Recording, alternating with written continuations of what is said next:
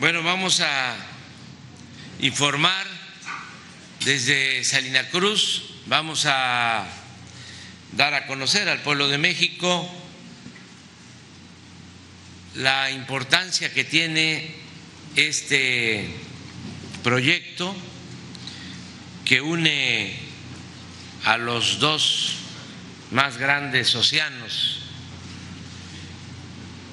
al Pacífico y al Atlántico, en una franja de 300 kilómetros de océano a océano. Este proyecto lo han venido soñando desde hace siglos autoridades, reyes, políticos, gobernantes, desde que se llevó a cabo la invasión española, Carlos V le pidió a Hernán Cortés que buscara un paso que uniera a los dos océanos. Fue interés de Napoleón,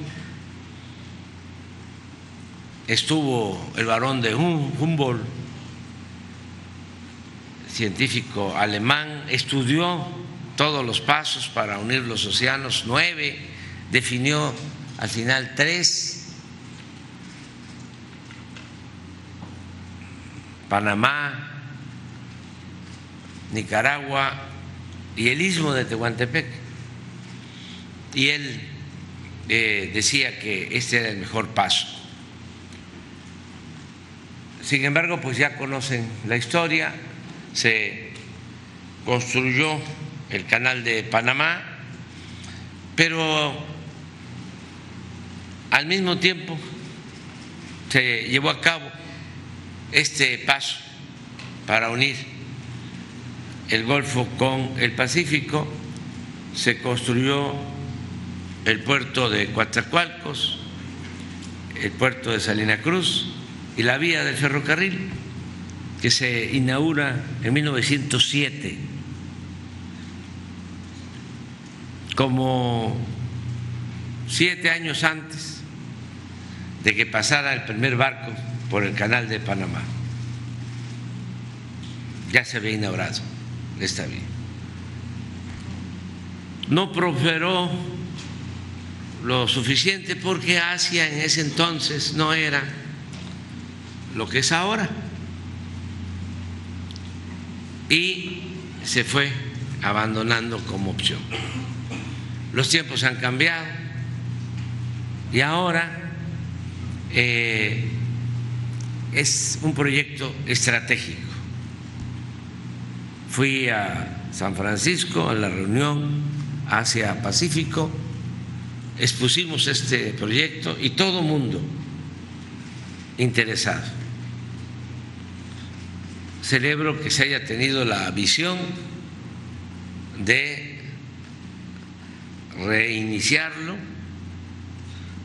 de rehabilitar los puertos, de rehabilitar las vías, de tener listo el ferrocarril para carga y pasajeros y que al mismo tiempo se estén impulsando polos de desarrollo en la franja del Istmo, porque esto va a ayudar mucho. Por eso hoy es un día muy especial, vamos eh, a informar aquí como lo estamos haciendo y luego vamos a ir a la estación histórica, estación de Salina Cruz, ahí va a haber la firma de convenios con empresas y luego nos embarcamos y ya a Istepec y vamos a seguir hasta Medias Aguas y vamos a llegar a Coatzacoalcos. Ese es el primer viaje y ya luego se abre para que los pasajeros del Istmo de México, del extranjero, puedan usar el tren. Ya me extendí bastante, pero eh, todo esto lo va a explicar y mejor tanto el gobernador eh, como el almirante Ojeda y eh, todo lo que ha significado este proyecto, porque no es nada más construir un rompeolas, mejorar los puertos, cambiar las vías, reconstruir y construir estaciones. No, fue hablar con la gente, dialogar con la gente. Eh, ya había lugares en donde se había invadido el derecho de vía y se tuvo que llegar a acuerdos. Hoy podríamos estar inaugurando una nueva colonia aquí en Salina Cruz de quienes estaban eh, viviendo muy cerca de las vías, se les dio opción, se les dio alternativa, no la vamos a inaugurar porque no nos este, permite el tiempo, después vamos a venir, yo creo que ya la inauguraron. Ah, ya se inauguró ayer. Y, este, y muchas cosas, ¿no?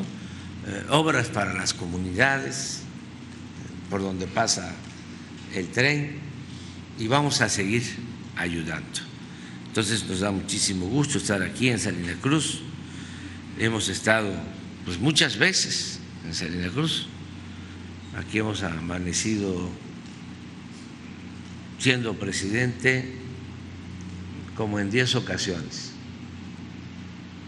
Eh, me ha tocado quedarme a dormir aquí en Salina Cruz. Y eh, nos da mucho gusto estar en Oaxaca y tienen pues muy buen gobernador, Salomón Jara, que él es el que va ahora a dar el complemento. yo fui el del prólogo, él es el de la introducción.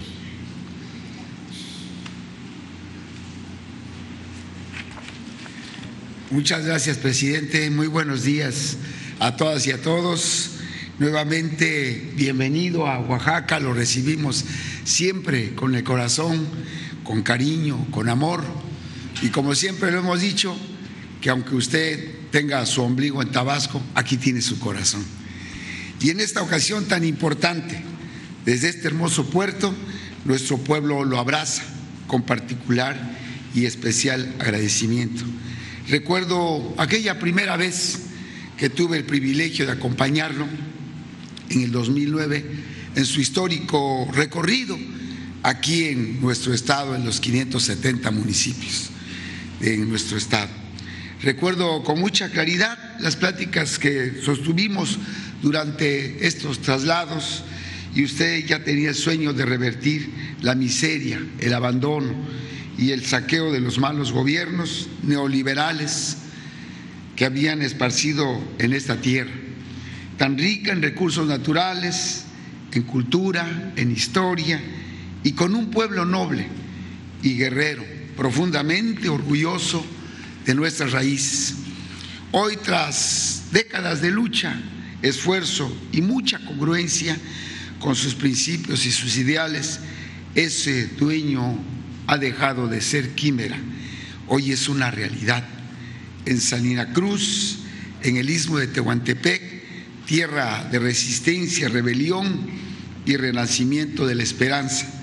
Con la puesta en marcha del tren interoceánico el día de hoy, se cumple un sueño y usted demuestra que el amor al pueblo es y debe ser siempre el faro que oriente el ejercicio del poder público.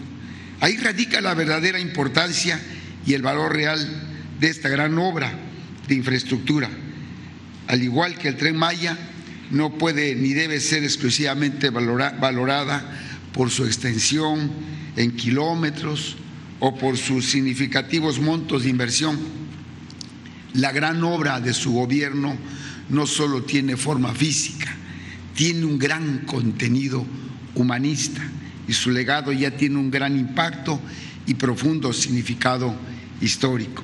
El ferrocarril interoceánico simboliza el regreso de los trenes de pasajeros tras su privatización durante el periodo neoliberal pero debajo de las vías y de sus vagones subyace un acto de reivindicación histórica de nuestros pueblos y comunidades que le devuelven a nuestra gente y a las próximas generaciones el derecho que les fue arrebatado por quienes en el pasado no supieron defender nuestro patrimonio. En cinco años, con voluntad y determinación, usted ha hecho posible lo que otros no pudieron.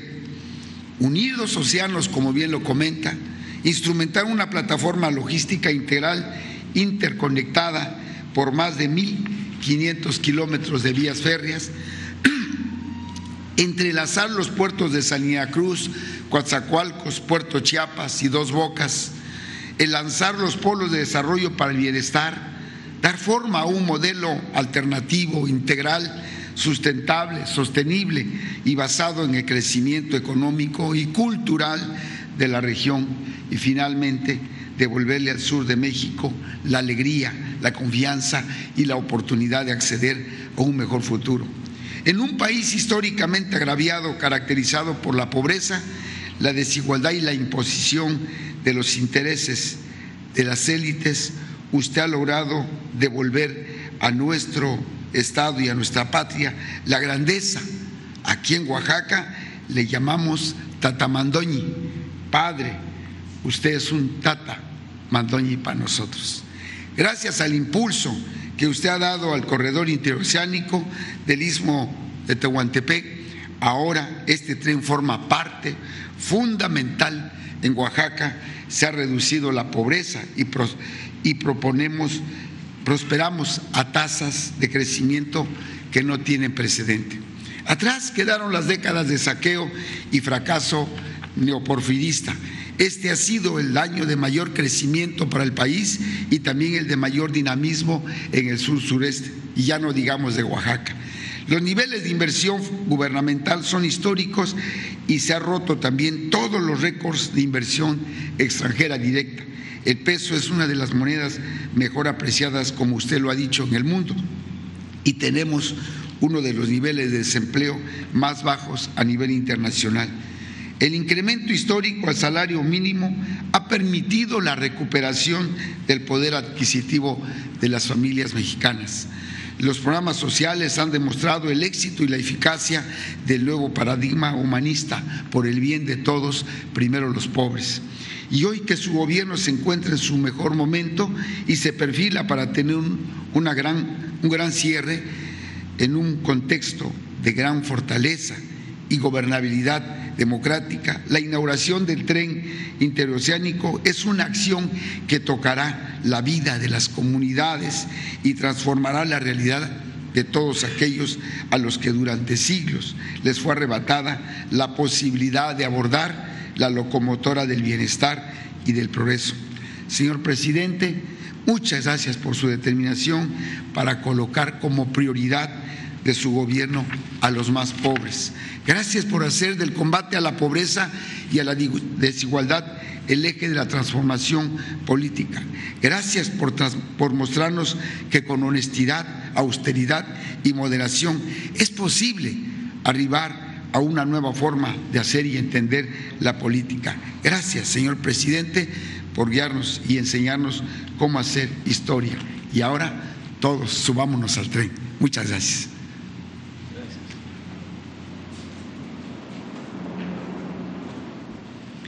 Con su permiso, señor presidente, muy buenos días a todos, a todas. El istmo de Tehuantepec ha sido, es y será un lugar privilegiado por su ubicación geoestratégica.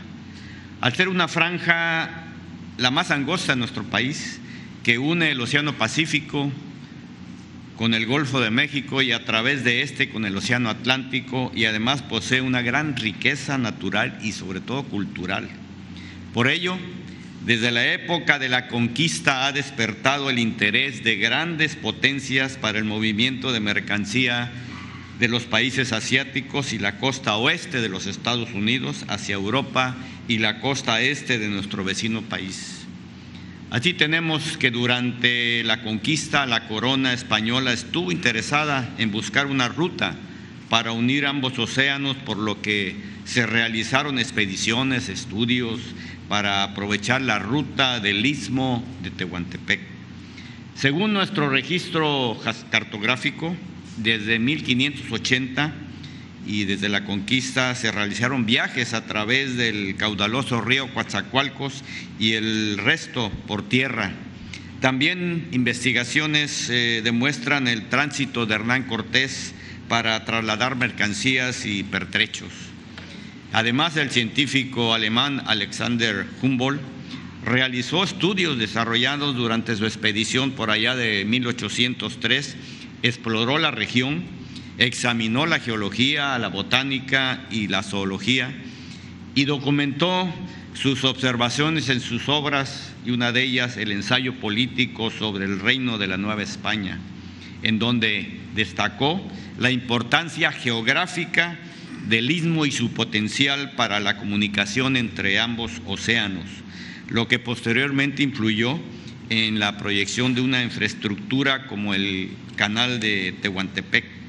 Ya por ahí del siglo XIX, como país independiente, experimentamos diversas expediciones para desarrollar cruceros interoceánicos, entre los que destacan, por ejemplo, fíjense, la construcción en 1821 de un sendero de tablones para carretas a través del paso de Chivela, con la parte más norte de la ruta utilizando el río Coatzacoalcos. Diversas expediciones para construir un canal interoceánico, incluso utilizando el río Grijalva como canal natural, el cual implicaba hacer la entrada por el río Mezcalapa en Tabasco y la conexión al Pacífico a través del río Ostuta en Oaxaca o el río Tonalá en Chiapas. Países como Inglaterra y Estados Unidos siempre estuvieron interesados en establecer un cruce interoceánico en el istmo de Tehuantepec mediante interconexiones de carreteras y de ferrocarriles, dado que un canal marítimo era, inviable pues, por la distancia y la gran cantidad de esclusas que eran requeridas.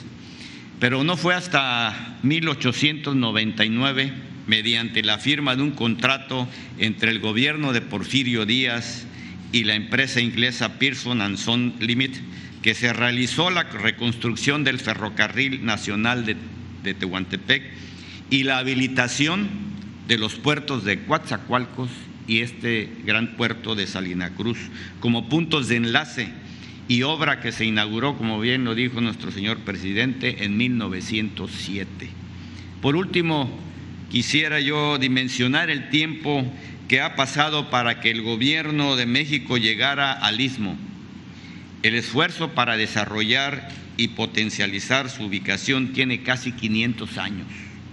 Han transcurrido 116 años desde la construcción del ferrocarril y habilitación de los puertos de Coatzacoalcos y Salina Cruz y 50 años de la operación continua del tren de pasajeros y sin vocación de corredor logístico. Hoy, gracias a la visión de este gobierno, el istmo renace con el ferrocarril de pasajeros y con su vocación multimodal que impulsa el crecimiento económico y el desarrollo regional integral como lo establece el Programa Regional para el Desarrollo del Istmo de Tehuantepec. Este es solo el inicio de una nueva etapa de equidad, crecimiento y prosperidad para el istmo de Tehuantepec, preservando desde luego la soberanía y el beneficio a la población. Y cedo a continuación la palabra al director general del corredor del Istmo de Tehuantepec, el almirante Morales Ángeles, para que exponga el estado actual del corredor, la venta de boletos, etcétera, todo lo que hoy inicia. Muchas gracias.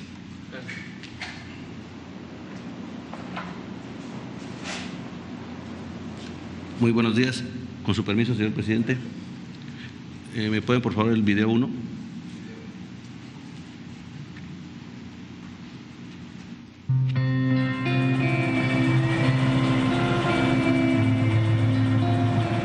la promesa que hizo López Obrador la hizo en el parque. Ahí está, ahí, está yo viéndolo.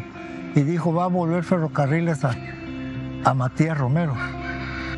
Cuando, cuando vi que vinieron las, las compañías a levantar las vías, se me llenaron los ojos de lágrimas.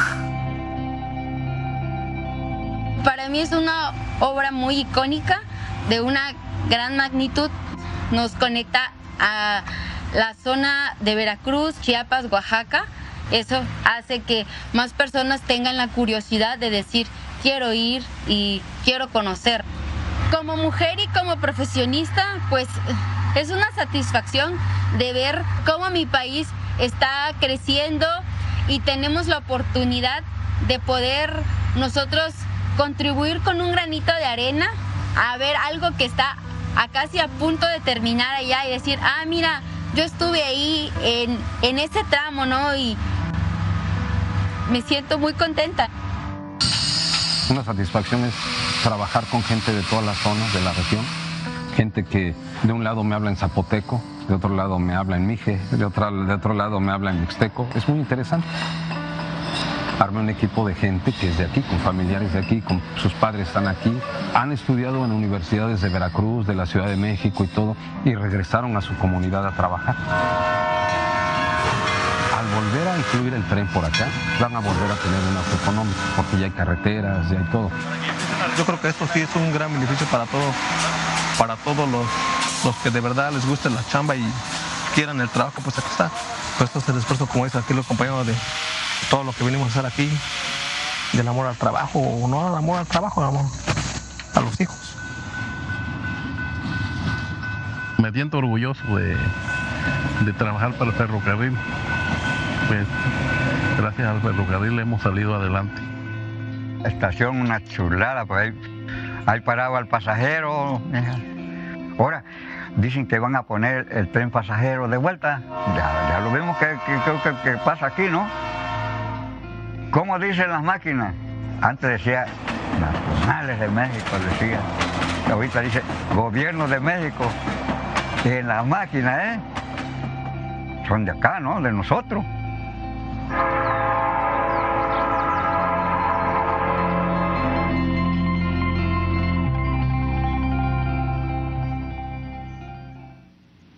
Bueno, la presentación.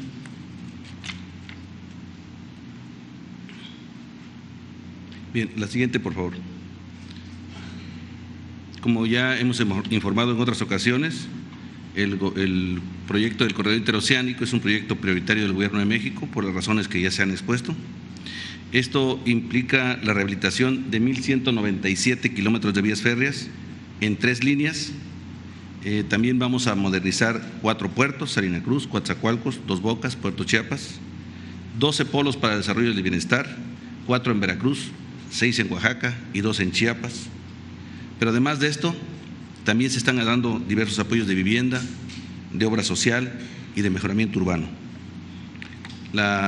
El fin último que se persigue es mejorar la calidad de vida de los habitantes del istmo y ahora de su área de influencia. Eh, la, primera línea que estamos eh, a punto de inaugurar es la línea Z, que va de Coatzacoalcos a Salina Cruz, que como ya se dijo, interconectará el Golfo de México con el Océano Pacífico, la, la línea FA con 328 kilómetros de Coatzacoalcos a Palenque, nos va a interconectar con el tren Maya, y la línea K de 459 kilómetros que nos va a interconectar de Iztepec a Ciudad Hidalgo, Chiapas, con un ramal a Puerto Chiapas. La siguiente, por favor. Como podemos ver, el, el, corredor del Istmo de Tehuantepec tiene un área de influencia en cuatro estados, 115 municipios y 9.418 comunidades. Eh, solamente en Oaxaca tenemos 52 municipios en el área de influencia y en Veracruz 33 municipios. La siguiente, por favor. ¿Cómo vamos? Eh, en la línea Z tenemos la primera etapa concluida al 100%, se han rehabilitado 227 kilómetros de vías, que es desde Medias Aguas a Salina Cruz. Eh, desde septiembre ya estamos moviendo carga, y el día de hoy inicia formalmente el transporte de pasajeros. Para ello tuvimos que rehabilitar 82 puentes, 290 alcantarillas, tres patios, uno en Medias Aguas, otro en Matías Romero y uno en Istepec. Además de siete laderos que nos va a permitir operar simultáneamente carga y pasajeros en la misma vía. La siguiente, por favor. Para ello, hemos vertido 417.520 metros cúbicos de balasto, 409.170 durmientes, 27.950 toneladas de riel y hemos abierto 387 frentes de obra. La siguiente, por favor. En el tema de estaciones, la primera etapa está concluida. Hemos rehabilitado cuatro estaciones históricas, la de Salina Cruz, la de Istepec, la de Mogoñé, la de Medias Aguas. Y construimos dos estaciones de paso nuevas en Chivela y en Donají. La siguiente, por favor. Tenemos una segunda etapa que va a depender, entre otros factores, de la demanda, de las condiciones de la operación y, otras que definitivamente tendremos que realizar. Tenemos programados eh, rehabilitar y construir nueve estaciones adicionales, Coatzacoalcos, Jaltipan, Jesús Carranza, Ubero, Sarabia, Lagunas, Nizanda, Comitancillo y Tehuantepec, para darle servicio a las localidades. También rehabilitaremos dos patios más, el patio Pearson, que ustedes conocen en Tehuantepec, y el de Salina Cruz en la colonia Revolución, además de cuatro aladeros adicionales, porque consideramos que la demanda nos va a demandar mayores cruces. La siguiente, por favor. En Matías Romero, regresaremos a Matías Romero su vocación de ciudad ferrocarril. Ahí haremos el centro único de despacho, mediante el cual vamos a, darle eh, la operación centralizada de las tres líneas. Desde ahí controlaremos todos los trenes que se mueven en las tres líneas del ferrocarril. Ahí se establecerán también los talleres, las cocheras. Ahí estableceremos un centro de capacitación para incorporar a la juventud a la vocación ferrocarrilera. También tendremos el edificio corporativo ahí, porque debemos estar en el centro de las líneas para poderlas controlar mejor.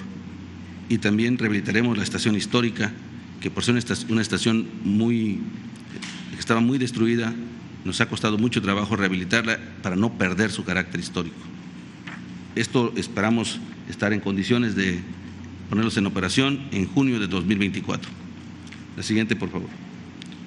Las capacidades que nos da en este momento esta, esta rehabilitación es movimiento de carga con trenes de una longitud de hasta 65 carros, 5.200 toneladas por viaje, con doble estiva, 260 contenedores y otras cargas como carga granel, carga química, petroquímica y de diferentes tipos. Y para pasajeros, movemos trenes con, con capacidad de hasta 400 pasajeros, con tres categorías. Una categoría VIP, una categoría de primera y una categoría de segunda clase. La siguiente, por favor. Bien, ya empezamos la, ya iniciamos la, venta de los boletos. Hay dos formas de, comprar boletos. Una es en línea, a través de la página que ustedes ven en su pantalla, y otra es directamente en los kioscos en la estación.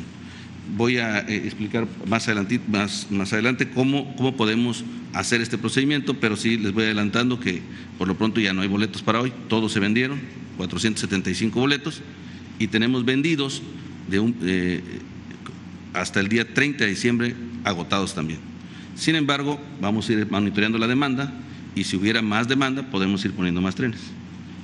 La siguiente, por favor. Bien, este es, es, la aplicación mediante la cual podemos eh, comprar boletos y es la misma forma como se compran los boletos en, la, en las estaciones. Es desde, iniciamos con, con nuestro nombre, con nuestras, eh, de dónde queremos viajar, el nombre, las horas de, nos dice los precios en clase turista, en clase ejecutiva, en clase gerencial. Obviamente el precio de la clase gerencial es el más alto por, por razones obvias y se van poniendo los datos del pasajero desde su nombre, su correo electrónico. Sí se requiere un correo electrónico porque eh, necesitamos llevar una, que les llegue su, su, boleto más fácilmente, aun cuando lo pueden imprimir. Eh, más adelante vamos a ver que se puede pagar de diferentes formas, en línea solamente con tarjeta, pero cuando llegamos a la estación podemos pagar en efectivo, con monedas, y si no tenemos cambio, vamos a tener gente ahí que, les, que nos ayude a que les dé cambio, que les pueda ayudar a comprar los boletos. Eh, se, se- se pregunta si son eh, eh, hombre o mujer solamente para una estadística, no por discriminación. También se verifica si, si requieren algún apoyo especial. Tenemos áreas para, eh, para las personas que requieren un apoyo especial y, y- porque esos son los últimos boletos que se venden para evitar que, que se puedan usar, eh, que- se puedan quedar las personas con esta situación en- en- sin, sin acceso a los boletos. Finalmente eligen su asiento. Aquí está algo muy importante, la plataforma nos permite ir abriendo los asientos conforme se van desocupando y, o irlos bloqueando como se van ocupando. Entonces, de tal manera que si alguien viene de Salina Cruz a Chivela y en Chivela se desocupa ese asiento para que se suba otro, o sea, de tal manera que aprovechemos todo el viaje. Finalmente se hace el pago con tarjeta de crédito, es un pago seguro. Esta plataforma fue desarrollado específicamente para este, para apli- para este servicio y por lo tanto tiene los controles de seguridad suficientes.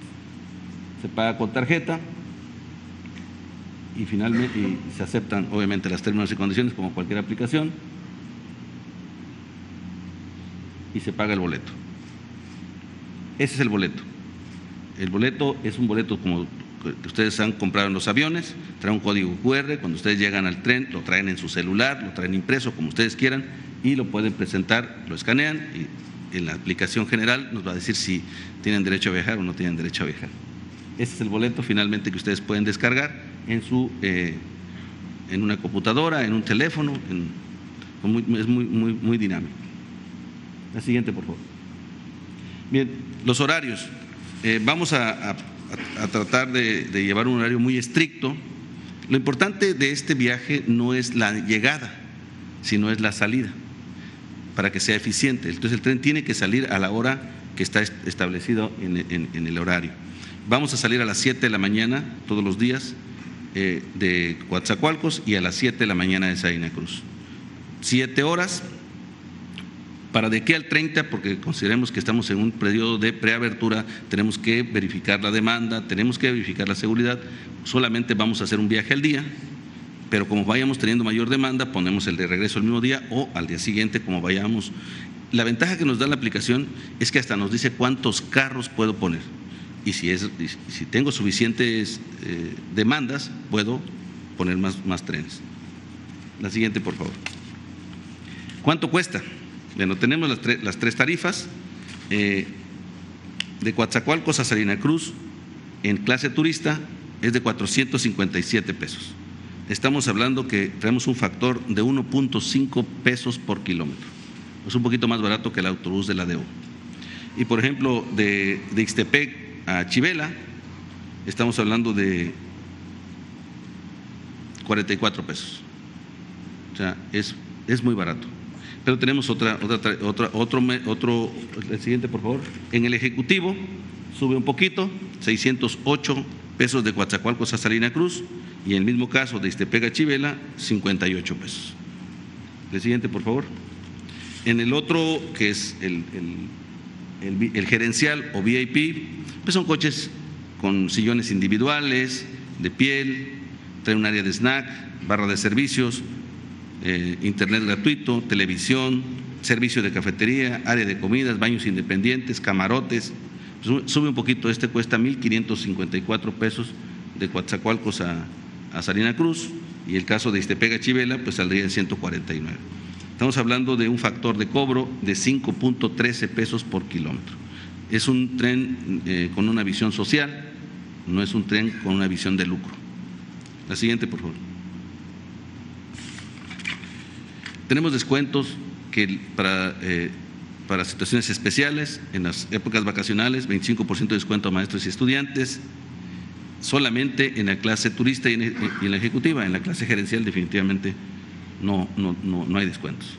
Eh, para personas con capacidades especiales tenemos eh, 50% de descuento siempre y cuando tengan eh, la forma de mostrarlo, ya sea porque se ve o porque traen algún, alguna credencial de, de CONADIS o, el Sistema Nacional de- para el Desarrollo de la Familia. También hay descuento del INAPAM, 50%, los adultos mayores siempre van a pagar el 50% y por apertura lo pusimos al 50%. Ya se acabaron. Gracias. La siguiente, por favor. Como manera comparativa, el ADO, de, esta es tomada para el día de hoy, sacada de la página de ADO, El costo es de 548 pesos. Recuerden que ADO varía sus precios conforme a la demanda y hace un tiempo de 7 horas con 30 minutos. Nosotros hacemos 7. El sur cobra un poquito más barato que nosotros, 395 pesos, pero hace 8 horas y media. Entonces, pues no, es, no, no, tratamos de, de, quitarles la clientela, pero sí somos, eh, el tren tiene sus ventajas. La siguiente, por favor. Bien, continuamos trabajando en las demás líneas, en la línea FA que va de Coatzacoalcos a Palenque, donde se van a rehabilitar 328 kilómetros de vías, 91 puentes, 688 obras de drenaje, vamos al 41%, esperamos estar listos para junio del 2024 con carga y pasajeros. Ya movemos carga, pero no es, no es, no es un servicio regular. La siguiente, por favor. En la línea K, eh, esa la iniciamos apenas en marzo de este año, son 459 kilómetros, 526 puentes, 387 horas de drenaje y vamos empezando, tenemos 4.08%, siempre al principio los avances es menor, una vez que ya tenemos los, suministros empieza a avanzar más rápido, estamos eh, comprometidos a concluir con esta obra en el cuarto trimestre de 2024 y hacer eh, el inicio de operaciones en septiembre del 2024. La siguiente, por favor. Por otro lado, pues el el corredor interoceánico no nada más es tren, tenemos los puertos y uno de los puertos más importantes de este proyecto es Coatzacoalcos, en donde ya contamos con dos recintos portuarios, uno en Coatzacoalcos y uno en Laguna de Pajaritos, con una profundidad de 14 metros en el canal de, entrada y 9.5 metros en los muelles. Ahí eh, ya eh, pusimos, eh, ya licitamos dos terminales, una de usos múltiples y una de contenedores, que están hermanadas con la de Salina Cruz, porque debemos garantizar un tráfico continuo. Estamos hablando de que con esas capacidades vamos a iniciar con, con 300 mil contenedores para llegar a una meta de 1.400.000 contenedores. ¿Cómo va a ser esto? Pues va a depender de las, de ir por, de las empresas que ganaron ahorita el, el, el concurso y que van a que vayan, tengan la capacidad de ir por la carga. Tienen que equipar sus terminales, ser agresivos para que se la carga que se venga, aprovechando eh, las necesidades que tienen las agencias navieras por restricciones que en este momento hay en el Canal de Panamá, pero que además el dinamismo comercial de toda la región eh, de, de, de Asia, de Estados Unidos y de Europa. Este puerto tiene una característica especial, es el único puerto en México que tiene un ferrobuque donde se pueden, ahora sí, subir un tren de carga al barco directamente. Se lleva unidades de arrastre hasta, de, hasta 135 unidades de arrastre por semana. Eh, el puerto de Coatzacoalcos es un puerto muy completo, tiene capacidades para fluidos, para petroquímicos, para todo tipo de industrias graneleras. Entonces, ese nos va a permitir eh, dinamizar la, la economía de esta región. Se cuenta con suficiente infraestructura carretera en esa región. Estamos construyendo un, acceso ferroviario, y, porque ya actualmente tenemos más de 22 kilómetros de vías férreas dentro del puerto. Entonces, estamos operativos y vamos a ir creciendo conforme la demanda de carga nos lo vaya, pidiendo. La siguiente, por favor. En el puerto de Saina Cruz, actualmente ustedes conocen el puerto eh, comercial, es un puerto que tiene 14 metros de profundidad, ya estamos también listos para operar, ya se reforzó un tramo del muelle, estamos terminando de línea el otro. Eh, aquí algo más importante es que para el tema de contenedores y para el tema de gas natural y la parte petroquímica se está construyendo un puerto nuevo. Este puerto tiene eh, una, una bocana, un acceso de 300 metros con 24 metros de profundidad. Este puerto no tiene límites para los barcos, los barcos más grandes del mundo pueden entrar ahí. Este, para eso pues se está terminando la construcción de un rompeolas de 1.600 metros de longitud, donde vamos a vertir cerca de 6 millones de toneladas de piedra y diferentes materiales que yo eh, tengo la convicción de que sí vamos a lograrlo para febrero, finales de febrero estaremos este, este, este rompeolas listo y equipado para ya poner en operación este puerto. Eh, decía que se está hermanado con las terminales de Saina de, de Coatzacoalcos y, cuando y se cuando se en Coatzacoalcos para desarrollar la terminal especializada, se tiene que invertir también en Salina Cruz para garantizar un tráfico interoceánico continuo. El siguiente, por favor. Otro tema importante del corredor interoceánico son los polos de desarrollo. Ya tenemos 12. Tenemos los polos de desarrollo de este corredor que están en la franja entre Oaxaca y, Veracruz, pero también tenemos dos polos en Chiapas, pegado al puerto. Estamos eh, terminando de, regularizar la tenencia de la tierra para que el próximo año podamos licitar esos dos polos en Chiapas. Eh, ¿qué, ¿Cuáles son las vocaciones? Pues las, que ya hemos mencionado en otras ocasiones, la eléctrica y electrónica, semiconductores, la automotriz, dispositivos médicos, farmacéutica, agroindustria, maquinaria y equipo, metales. Estamos esperando que las empresas inicien sus inversiones.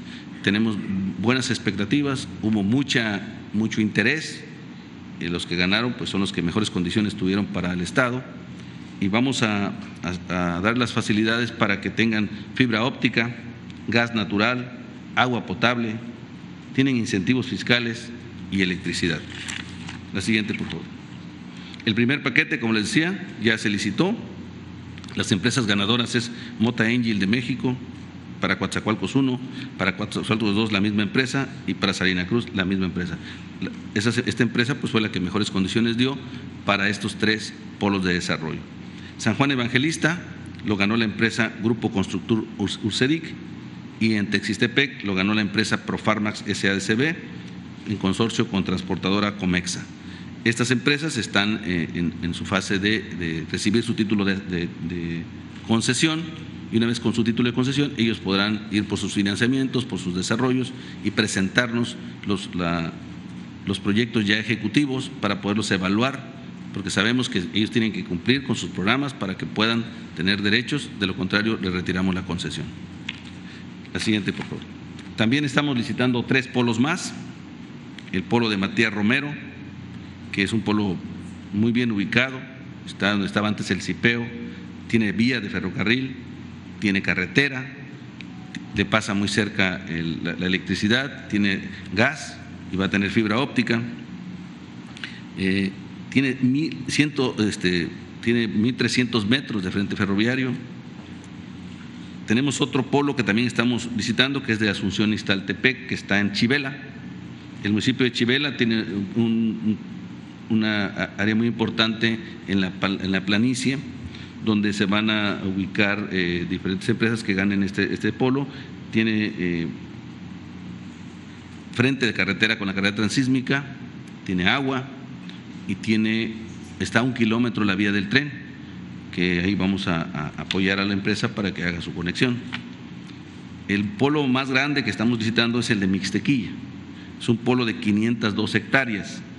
Este polo es muy atractivo porque está en, una, intersección entre las dos autopistas. La autopista que viene de Istepec a Salina Cruz y la que va de Tehuantepec a Oaxaca. Entonces, ese, polo tiene todas las facilidades para desarrollarse y está muy cerca de las vías del tren. Esa es la, situación actual del, corredor interoceánico. Estamos listos para iniciar operaciones con el, tren de pasajeros el día de hoy y pues los invitamos a que nos, nos sigan apoyando en este aspecto. Muchas gracias y con permiso, señor presidente.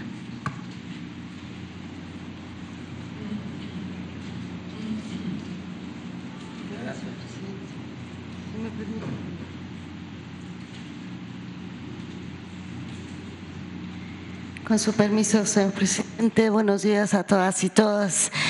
Nos permitimos informar respecto de otras acciones que se han desarrollado en el marco del corredor interoceánico, lo que señala el presidente de la atención a las familias que antes estaban en el derecho de vía.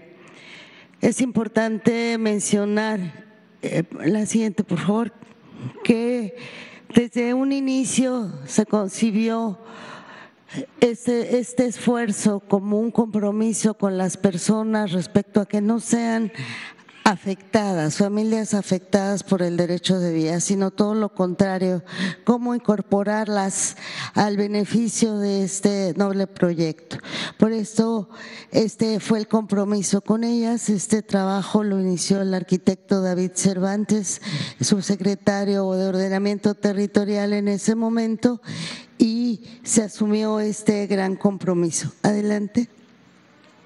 ¿Cómo se hizo por las características del, evento del día de hoy? Solo voy a informar de la, de la línea Z y hacer una recopilación de todo el proceso.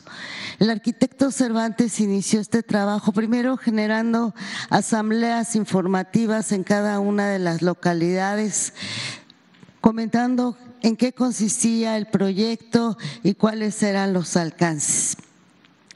Después se establecieron distintos mecanismos de diálogo con las comunidades que estaban sobre el derecho de vía y se pidió que nos ayudaran a poder hacer una medición vivienda por vivienda respecto al derecho de vía. Entonces, para saber su vivienda, qué, eh, qué metros, si libraba o no este derecho de vía, y se fue haciendo de manera continua durante varios meses. Una vez que se tuvo el resultado de esa medición, se regresó con las personas a otras asambleas para comentar sobre estos resultados y entonces definir con ellos cuál sería la manera de atención.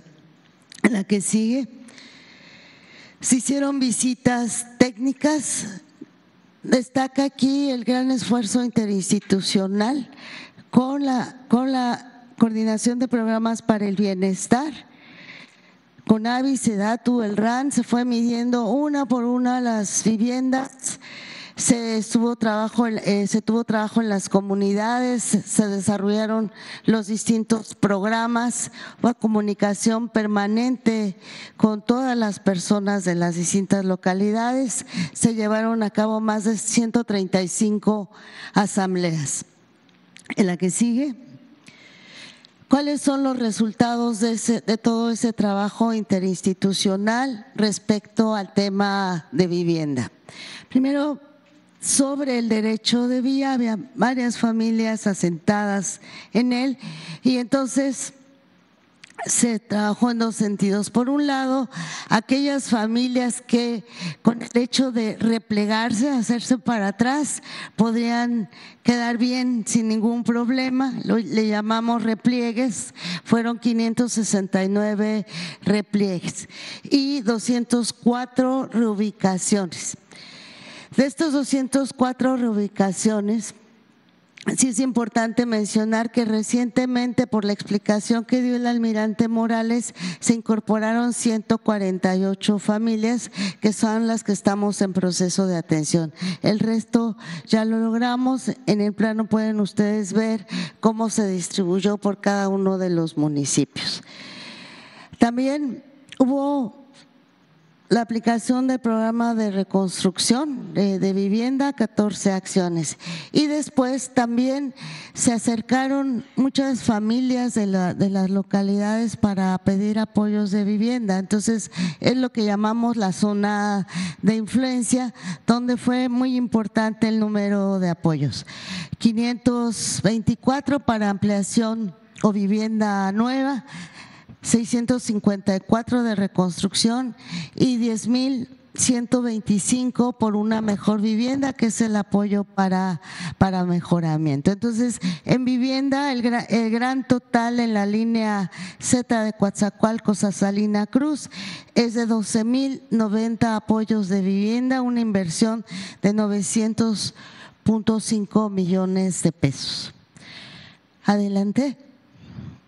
Aquí vemos algunos ejemplos de lo que se ha hecho en los repliegues. Vemos imágenes de San Juan y Chicobi, de Matías Romero. Entonces, en el mismo lote de la familia se hicieron para atrás y se lograron estos alcances del repliegue.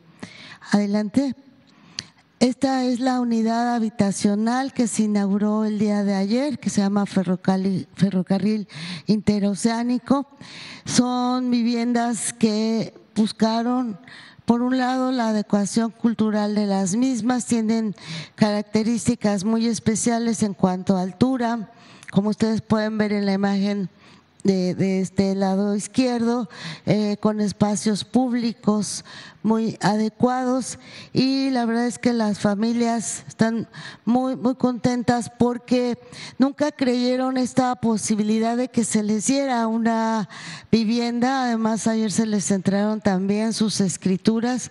Fue un evento muy, muy emotivo. Tiene una planta de tratamiento, tiene un, un tanque elevado y eso garantiza pues la sostenibilidad del proyecto a largo plazo. Adelante. Otras acciones que se han desarrollado en el marco del corredor tienen que ver con el programa de mejoramiento urbano. Han sido 36 obras a lo largo de, la ruta con una inversión de 977 municipios que tiene que ver también directamente sobre el derecho de vía de la manera más cercana.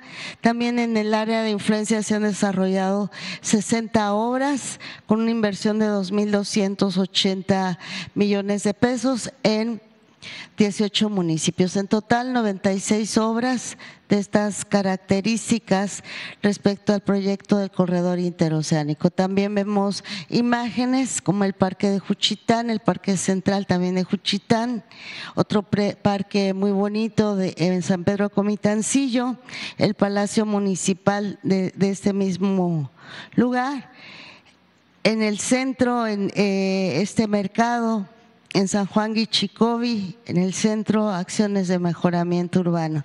En la que sigue, por favor, podemos ver otras imágenes de estas obras que se han desarrollado en beneficio de las comunidades, el Palacio Municipal de Salina Cruz, el Centro de Desarrollo en Ciudad de Istepec, el Parque en Santa María Petapa, Deportivo en Mixtequilla, y esta plaza cívica.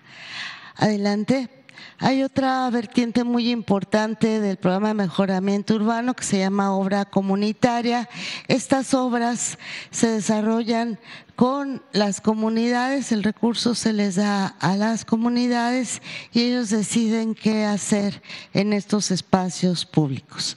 Aquí hubo un importante pues, apoyo de, de, la Secretaría de Marina que apoyó con los recursos para estas obras, 26 obras comunitarias, 123 millones de pesos y como ustedes pueden ver en las imágenes, se hicieron asambleas comunitarias para la decisión del proyecto y participaron en el desarrollo de las, de las obras.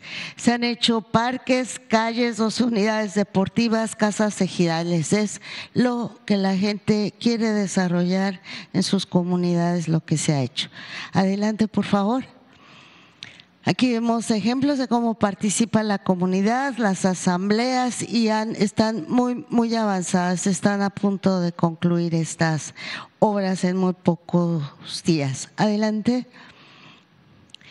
En cuanto a ordenamiento territorial, se han desarrollado en Oaxaca seis programas municipales de desarrollo urbano, en Veracruz uno, en las zonas de influencia 13 programas municipales de desarrollo urbano, un programa estatal de ordenamiento territorial en Oaxaca, en Veracruz 19 programas municipales de desarrollo urbano en el área de influencia y un programa estatal. En, total 41 programas de, de ordenamiento territorial, desarrollo urbano de distinta escala. Adelante. Otra vertiente tiene que ver con la certeza jurídica. 439 escrituras entregadas a través del Instituto Nacional de Suelo Sustentable, el INSUS, y 2.323 en Veracruz. Adelante. En materia agraria había un conflicto histórico entre eh, la colonia Cuauhtémoc y, y el ejido de Mogoñé. Se, también se atendió este conflicto que data de 1979 a través de una resolución presidencial.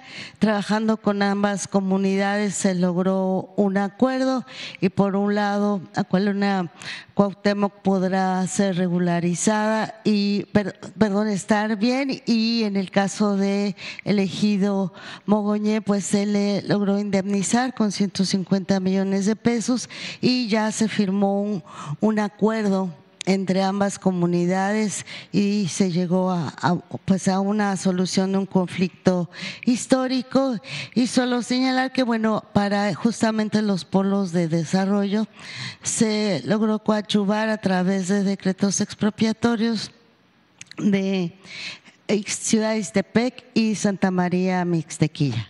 Adelante. Finalmente, un, dato muy importante es lo que se ha hecho a través de los programas para el bienestar en la, en la región. Adelante, por favor. Ustedes pueden ver cada uno de los programas que han aplicado y que se han fortalecido en la región y que tienen que ver desde la pensión para adultos mayores, jóvenes construyendo el futuro, becas Benito Juárez, sembrando vida, precios de garantía. En total, en toda esta zona, con la Secretaría de Bienestar se han dado 666 mil, casi 667 mil apoyos eh, a todo lo largo de la línea, que significan más de 15 mil millones de pesos eh, de manera anual. Adelante, por favor. Aquí vemos un, resumen de todo esto que he reseñado, desde el tema de vivienda, programa de mejoramiento urbano, obra comunitaria, lo que significó el conflicto agrario en total de apoyos acciones son 666.932 y han significado una inversión de 18.300. No, perdón, estoy solo leyendo lo de bienestar. Este es el total, 681.948 apoyos y una inversión mayor a 19.500 millones de pesos. Con eso es, eh, concluimos el resumen solo de la Z, que por las características del evento del día de hoy solo nos referimos a ella.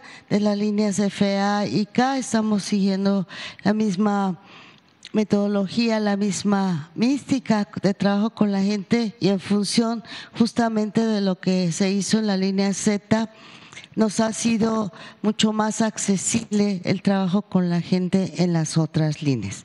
Muchísimas gracias.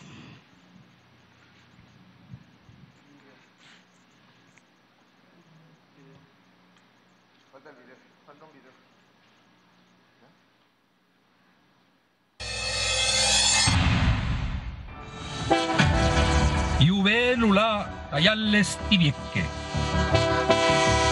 En la parte más estrecha de Norteamérica, el corredor interoceánico del Istmo de Tehuantepec crea una plataforma logística integrada por los puertos de Salina Cruz, Coatzacoalcos, Puerto Chiapas y Dos Bocas, interconectados por 1.200 kilómetros de vías del ferrocarril del Istmo de Tehuantepec y el Sistema Carretero Nacional en conjunto con el establecimiento de los polos de desarrollo, impulsará el crecimiento económico regional y el bienestar de sus habitantes con una visión integral, sustentable, sostenible e incluyente.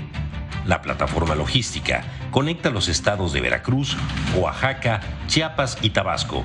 Facilitará el transporte de mercancías en la región. El corredor interoceánico aprovecha la ubicación estratégica del istmo para ofrecer una alternativa moderna y eficiente para el comercio regional y mundial, con acceso a Estados Unidos, Asia, Centro y Sudamérica. Para esto, en los puertos se inició un proceso de modernización y ampliación de capacidades. En el puerto de Coatzacoalcos se construye un acceso carretero, uno ferroviario y se moderniza la aduana para facilitar la recepción y almacenaje de mercancías. El puerto de Salina Cruz se moderniza con el reforzamiento de muelles, con la construcción de un nuevo puerto comercial y de un rompeolas de 1.600 metros de longitud. En Coatzacoalcos y Salina Cruz se construirán dos terminales especializadas en contenedores con capacidad de 1.4 millones de teus anuales a fin de potenciar el transporte interoceánico de mercancías. En los puertos de Dos Bocas y Puerto Chiapas se iniciará el fortalecimiento de capacidades para potenciar sus vocaciones petroleras y para la agroindustria. Los cuatro puertos se conectan con el ferrocarril del Istmo de Tehuantepec el ferrocarril conecta el sur-sureste del país con servicio de carga y de pasajeros en más de 1.200 kilómetros de vías férreas distribuidas en tres líneas. La línea FA enlazará Coatzacoalcos con Palenque y Roberto Ayala mediante 328 kilómetros de vías que reiniciará operaciones en marzo de 2024. La línea K comunicará Ciudad Ixtepec con Ciudad Hidalgo por medio de 459 kilómetros de vías. La línea Z cruza de Salina Cruz a Coatzacoalcos. Actualmente cuenta con servicio de carga y este 22 de diciembre arranca el servicio de transporte de pasajeros. Estaciones históricas como Salina Cruz, Ixtepec, Mogoñé y Matías Romero volverán a operar. Con esto retoma sus servicios completos de operación. En la región se crean 10 polos de desarrollo, donde se instalarán industrias que contarán con incentivos, crearán oportunidades para las empresas y empleos con sueldos competitivos. Los primeros cinco polos ya concluyeron los procedimientos licitatorios, cuatro en Veracruz y uno en Oaxaca.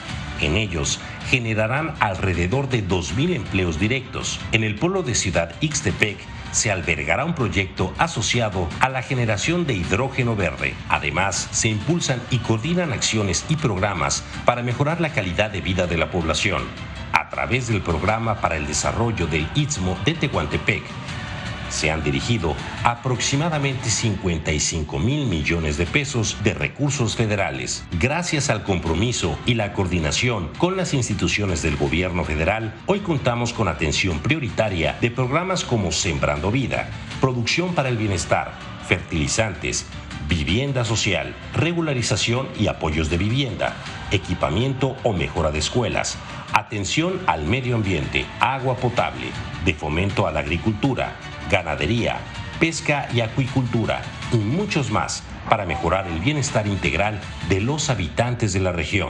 El corredor interoceánico detonará el desarrollo económico y social de los habitantes del Istmo y el sur sureste. Inicia el renacimiento del Istmo de Tehuantepec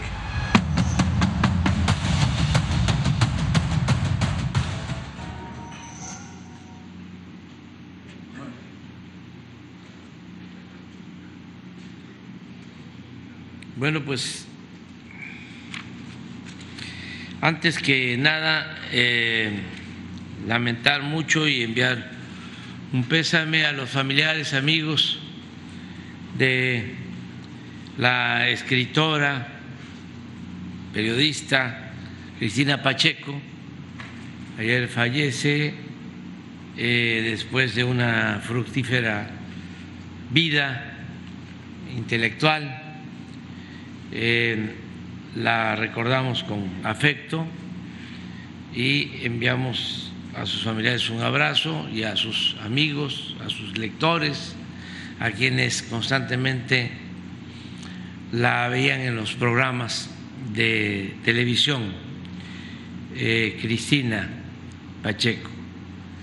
Vamos a, a estar pues el día de hoy dedicando esta jornada a esta periodista eh, extraordinaria. Eh, si les parece, abrimos para algunas preguntas. Empezamos con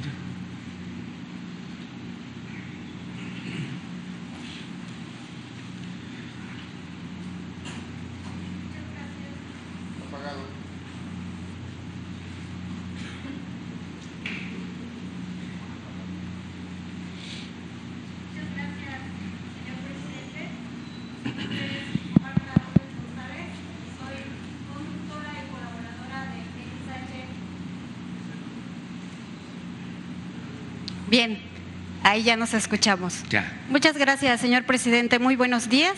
Antes que nada, bienvenido a Oaxaca, la región del Istmo, y sobre todo a esta ciudad y puerto de Salina Cruz. Mi nombre es Marta Robles González, conductora y colaboradora de XHIKE FM 89.1 MHz, radioactiva La Voz del Mar. Somos una radio comunitaria del pueblo para el pueblo, instituida aquí en esta ciudad y puerto de Salina Cruz.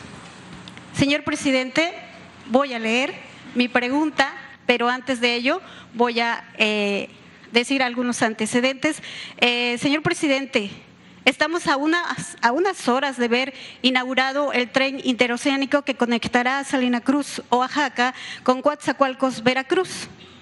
Fue una promesa de su campaña a la presidencia de la República, el cual ahora se ve cumplida. Este megaproyecto incluyó el nuevo rompeolas, localizado en, las, la agencia de las Salinas del Marqués, para el atraque de buques de carga contenerizada procedentes de los países asiáticos para ser trasladados por el corredor interoceánico del Istmo del Océano Pacífico al Océano Atlántico. Tal visión la tuvo el conquistador Hernán Cortés a su arribo a la bahía Ensenada de Salina Cruz, donde por cierto se encuentra de testigo en el Cerro del Morro el faro de Cortés. El proyecto del corredor interoceánico del Istmo de Tehuantepec impulsará al sur-sureste a un superdesarrollo para el bienestar de nuestros conciudadanos. Arribarán a esta ciudad y puerto petrolero muchos inversionistas nacionales y extranjeros, gentes de todos los niveles para trabajar.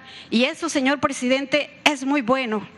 Por eso pregunto, señor presidente, si dentro de este proyecto del desarrollo del sur-sureste de México está contemplado subsanar las carencias en lo particular que tiene nuestra ciudad y puerto de Salina Cruz, Oaxaca. Le voy a enumerar, señor presidente, estas carencias, si me permite. Bien, no cuenta primero que nada, con suficiente agua potable para responder a la demanda de este vital líquido. Los pozos que alimentan al sistema del agua potable se encuentran en otros municipios conurbados con Salina Cruz. No tenemos una planta tratadora de aguas residuales. Todas las aguas negras van a desembocar a la Darcena del puerto o al Sanjón que está al norte de la ciudad, que también va a converger en el río de Tehuantepec, que desemboca en la bahía La Ventosa. Es decir, todas estas aguas negras pues llegan al mar. Se carece también de un espacio para el tratamiento de la basura. Todos los desperdicios sólidos van a dar a un tiradero a cielo abierto, pues que está contaminando al manto friático y a la laguna natural de Boca del Río y diferentes colonias del sur de la ciudad. Ahora bien, señor presidente, Sigo diciendo.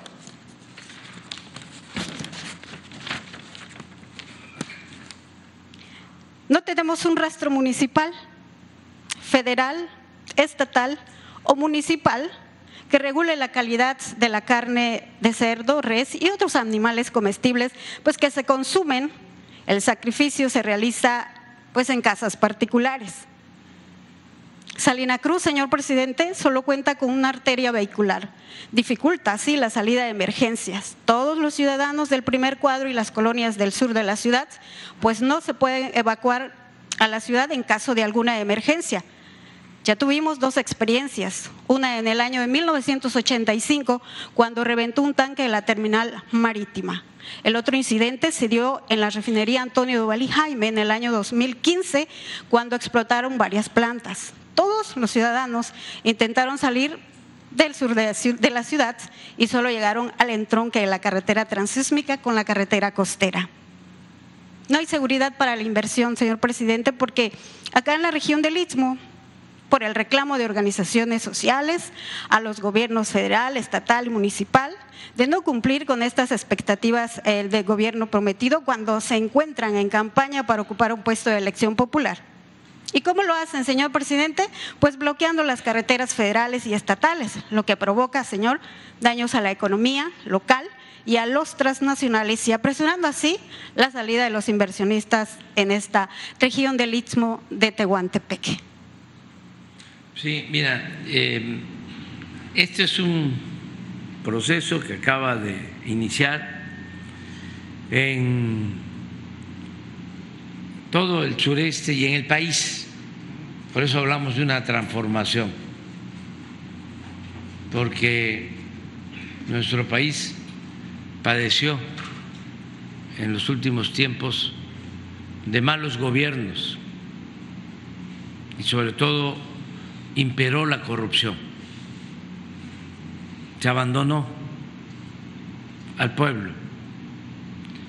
Entonces es bastante del rezago que se tiene. Lo importante es que ya inició una nueva etapa y esto es una prueba. Desde luego faltan muchas otras necesidades y yo espero que los próximos gobiernos locales, en este caso los gobiernos municipales, los gobiernos de los estados y el próximo gobierno federal, le dé continuidad a la transformación, a esto que ya iniciamos. Vamos en lo que nos falta de eh, mandato, vamos a seguir atendiendo peticiones, demandas. Hemos avanzado mucho. Aquí en Salina Cruz se han hecho bastantes obras. Por ejemplo, se les pasó de que hicimos obras urbanas, se arregló el malecón en Salina Cruz, algunas cosas. Falta mucho. Y lo del agua ya lo estamos viendo. Ya este, le voy a pedir aquí al vicealmirante que nos informe sobre lo que estamos haciendo acerca de el abasto de agua y hasta donde nos alcance el tiempo. Aquí, eh, en el municipio vecino de Tehuantepec, eh, pues eh, estamos invirtiendo en el drenaje por lo mismo, porque no funcionaban los servicios públicos básicos en general hay muchas demandas y eh, vamos a seguirlas atendiendo. Eh, yo creo que llevaban décadas en el istmo sin una inversión de 20 mil millones de pesos en obras y servicios y en programas de bienestar pero pues todavía, como tú mismo lo sostienes, falta mucho. Me gustaría ver qué hacemos con lo del agua, ya ustedes lo estaban tratando, que si se puede explicar.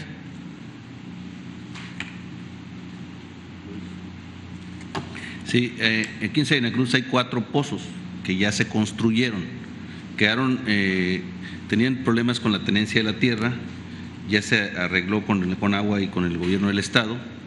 Esos pozos los estamos coordinando con el presidente municipal para reactivarlos. Eh, con recursos presupuestarios desde el próximo año, a través de, desde el corredor vamos a apoyar al municipio, porque es cuestión municipal, para que se conecten esos pozos a la red de agua potable. Y con eso creemos que resolvemos gran parte del problema de agua potable. Respecto al tratamiento de aguas, Sí, no tiene, hay, hay, hay, este, drenajes inconclusos que llega el agua y sale en los, al aire libre. Entonces hay pantanos de aguas negras. ¿Qué vamos a hacer? Tenemos tres proyectos, vamos a hacer tres plantas de tratamiento de aguas, una para el centro, otra para la parte sur y otra para la parte de, la, donde está la, zona de la San Pablo, para que el agua que eh, infiltremos al manto freático y que eh, descarguemos al mar ya no vaya contaminada. Son tres plantas de tratamientos, el presidente municipal se está encargando de desarrollar los proyectos, me, informó el día de, antier que ya la próxima semana se los entregan. Teniendo los proyectos, pues es más fácil que nosotros podamos invertir. Además de esto, hay que complementar la, red de drenaje porque no está completa. Entonces, vamos a poner las plantas, pero vamos también a concluir la conexión de la red de drenaje hasta ahorita estamos trabajando en eso. Eh, en el tema de la, de la, de la, basura, eh, hemos tenido eh, conversaciones con el señor gobernador y que él está haciendo un proyecto muy importante para el tema de la basura en todo el estado. Entonces sí estamos avanzando. como dice el señor presidente, hay otras cosas que no habíamos considerado, pero vamos a tomar en cuenta. Muchas gracias. Con permiso. Muchas gracias, señor presidente. De hecho, traigo alguna documentación para entregarla.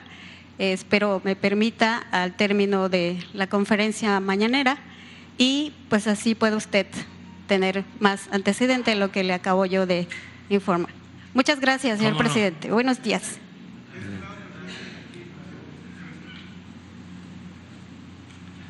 Adelante, él. Señor, muchas gracias, como siempre. Bienvenido a Oaxaca y a Veracruz. Miguel Telles Orduña, el charrito, como siempre, de Canal 22 de Mayo, un periodista independiente que usted me conoce de años. Es un gusto ser parte y que usted me permita este micrófono. Impone usted una gran realidad que realmente ya México de hace años no vivía, señor, con esta transformación, como dice usted, del tren transísmico, como el tren Maya, como el aeropuerto, algo que otros gobiernos ya habían descuidado, señor. Yo le quiero agradecer a nombre de todos los periodistas de pie como un servidor el gran ímpetu que tiene usted al atender a todos por igual, señor, igual que el licenciado Ramírez, ¿verdad? Para continuar, ahora sí, estoy nervioso porque desde cuándo, ¿verdad? Eh, tenía muchas preguntas, pero cuando estoy al frente de usted se me olvida todo, señor presidente, realmente lo escrito. Este, este tramo, señor, que hoy usted comienza con una trayectoria desde hace más de 30 años, era un tramo descuidado, señor usted lo halló y junto con el gobierno del estado y también de Veracruz lo rescataron, ¿verdad?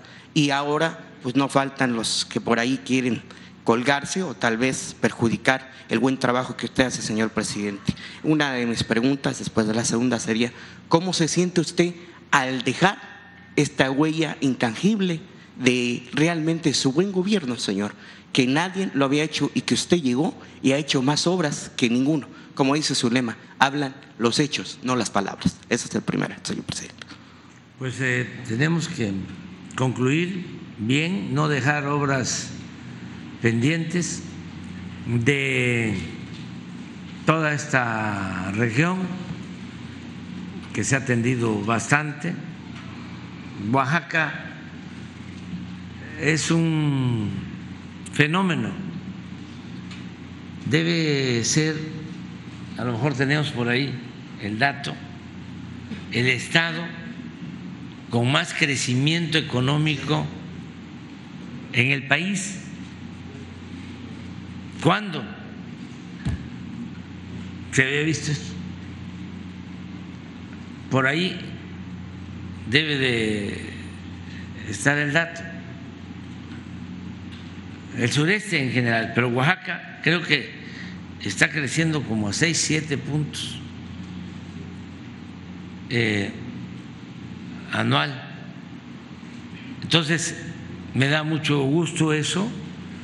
Eh, de las obras que tenemos aquí, pues eh, estamos hablando de 50 mil millones, dicen, este, pero yo creo que nada más contemplando el istmo, el proyecto del istmo. Pero aquí estamos construyendo una planta eh, coquizadora con una inversión aquí en Salina Cruz. A ver si me ayuda Guadalupe. Tres mil millones de dólares y aunque el peso está muy fuerte, ¿cuánto es eso? En pesos. Como 50 mil millones de pesos. Nada más esa planta. Aquí, en Salina Cruz. Eh, estamos eh, por terminar, que es un camino eh, muy difícil de construir, por eso llevó muchos años. El camino de, de Mitla, de Oaxaca, a el Istmo, lo tenemos que terminar. Mayo, junio a más tardar, lo terminamos. Es un compromiso. Pero es una carretera que va a ayudar mucho. De Salina Cruz a Oaxaca son cinco o seis horas por la libre y por la nueva carretera van a ser dos horas y media, la mitad. Y estamos también avanzando. Ya incluso, aunque faltan viaductos y puentes, ya el irse por ahí ya significa ahorrar tiempo, aunque todavía no está terminada y la vamos a concluir. Y eh, del plan del istmo, donde vamos a tener que aplicarnos a fondo, como se dice coloquialmente, echarle montón, va a ser eh, el tramo de Istepec a la ciudad de Hidalgo, porque son como 400 kilómetros. Y hoy vamos a hablar con las empresas pero va a salir, lo tenemos que concluir a más tardar en septiembre, ya quedamos que vamos a conmemorar la anexión de Chiapas a México, eh, los 200 años de anexión, y creo que es el 14 de septiembre vamos a, a conmemorar con la inauguración de ese, de ese tren, de esa, de esa vía. Pero de todo lo que nos preocupa y nos ocupa es ese tramo, porque son como 300 puentes de acero. Esto es lo que les comentaba. 13.1% en lo que va del año. Miren esto.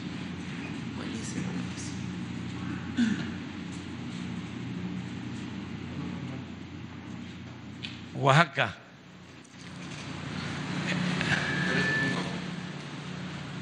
Ese es crecimiento por Estado, por entidad federativa.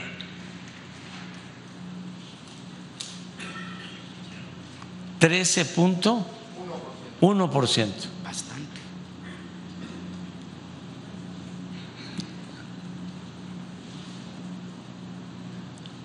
El estado con más crecimiento. Esto es histórico.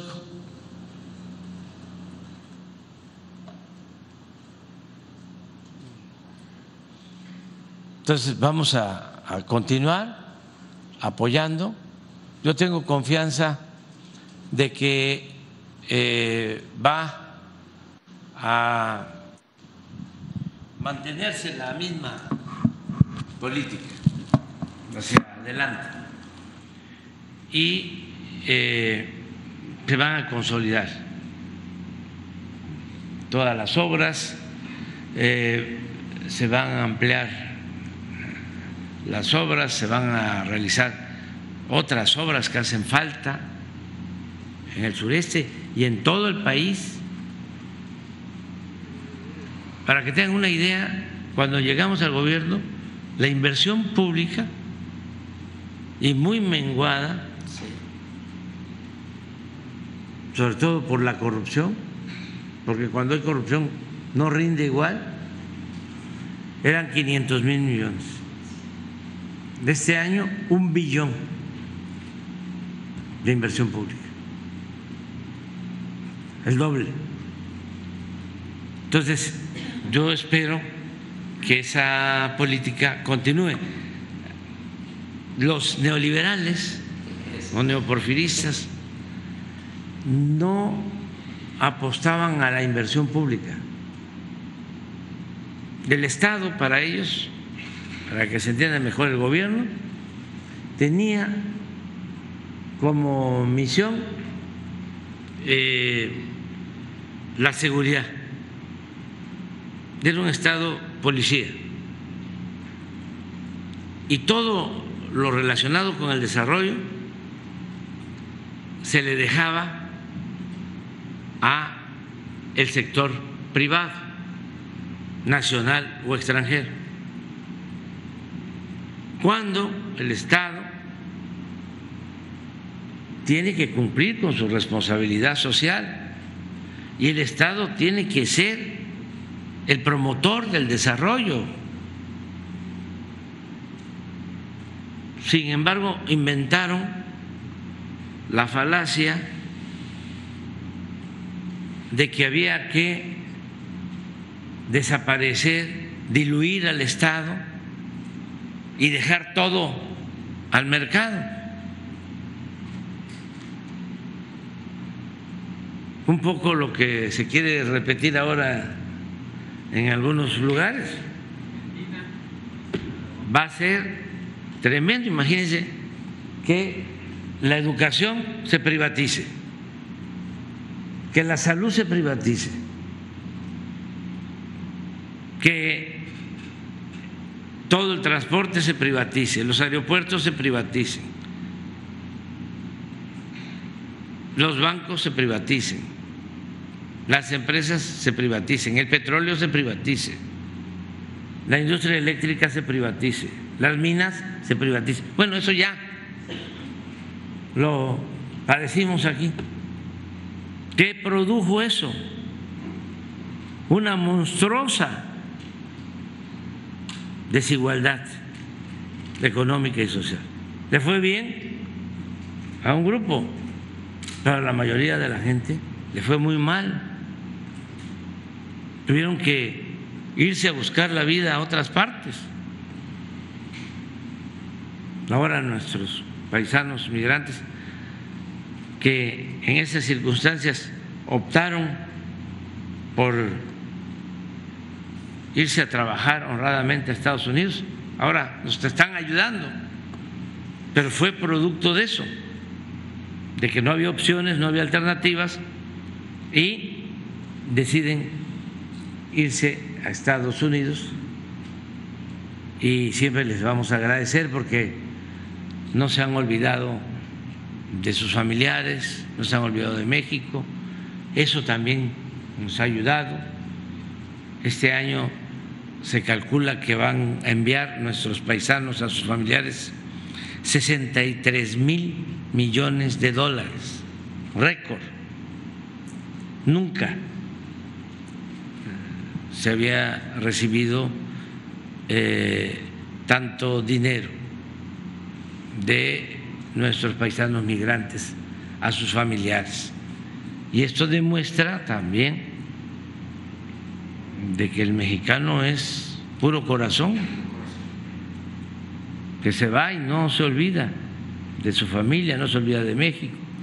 Entonces, eh, yo deseo que se le dé continuidad a este proyecto y estoy optimista, no estoy eh, preocupado, pesimista de que ya vamos a terminar nosotros y que ya este, todo se va a frenar, se va a detener. Eh, se va a volver a la antigua política, a la vieja política, esa donde todos los intereses cuentan, menos el interés del pueblo. No. Estoy convencido, estoy seguro que va a haber continuidad con cambio. Señor, nuevamente, muchas gracias por estas palabras. Para concluir, mire, yo sí quisiera la alusión personal, si usted me permite algo, señor presidente. La verdad, en el caminar de su servidor Miguel Teixeira Orduña, el charrito de Canal 22 de Mayo, usted bien sabe, de sur a norte, desde Tijuana hasta Zacatecas y otros puntos más de la República Mexicana, cada ciudadana, cada ciudadano, como es Magda Cruz de Veracruz, como es José Manuel Pozos Castro, como es Vania López y muchos más nombres que ahorita no me vienen a la mente, que no se vaya el presidente. Y yo se lo digo al personal, no se vaya, presidente, porque México, México había sido olvidado por aquellos, y aquí va algo personal también, para aquellos que dicen que esto está armado. Aquí no está armado, a mí no me dieron ningún guion ni nada, lo digo a lo personal. Y sí le digo algo, presidente, hay muchos que hasta han firmado ahí en nuestro Facebook de Miguel Tigres Orduña y en otras redes sociales que no se vaya. Todos dicen que se quede el presidente Andrés Manuel López Obrador. Eso es de forma personal. Y lo otro es, le agradece mucho Tuspan, el pueblo de Tuspan, el gasoducto que va a poner. También Córdoba, dice Córdoba que está muy feliz porque no habían visto transformación como usted lo está demostrando. Y muchos puntos más como Huecle Hidalgo, que lo quiere mucho Huecle Hidalgo usted, igual que Oaxaca, aquí en Pérez Figueroa, muchos municipios que ahorita a la mente, Acapulco, ya que tengo muchos amigos, dicen que en ningún, a nadie se le desea desgracia, señor presidente, y usted los, y yo lo sabemos, pero Acapulco, en cuanto tuvo e, estos daños, usted pensó y analizó bien y actuó rápido. Como dicen, menos palabras, menos rollos y más actuar. Para terminar, presidente, ¿cómo se ve usted dentro de nueve o diez meses y esperando, como siempre, que me siga invitando a sus giras para acompañarlo, señor presidente? ¿Y cómo se ve usted dentro de diez meses? Si México no lo quiere. No lo queremos dejar ir, presidente, de verdad. Se lo digo de verdad. Pero sí, tiene que respetar mi decisión. Ok, señor. Sí, y yo sé que me van a respetar porque sí me voy a jubilar, me voy a retirar. Eh, varias razones. Primero, porque soy partidario del sufragio efectivo, no reelección no creo en el necesariato.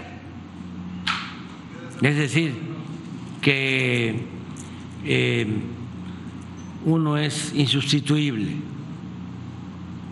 No. Hay eh, nuevas generaciones, eh, hay mucho talento, quien posiblemente me va a sustituir es muchísimo, muy inteligente mucho, mucho, muy inteligente. Yo no puedo hablar de eso, pero sí, este, si no me cepillan, este, no, no, no, no, no, no, no, tampoco, tampoco, no nos metamos en eso. Entonces, no tengo ningún problema ahí, no tengo ninguna duda.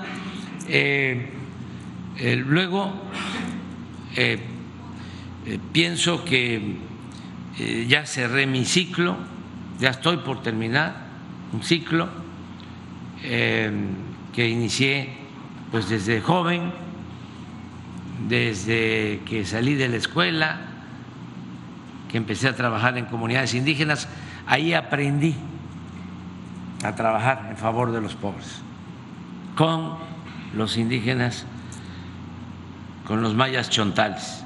Seis años viví en comunidades indígenas. Y me siento muy orgulloso porque eh, como pensaba entonces, que tenía 24, 25 años, sigo pensando ahora.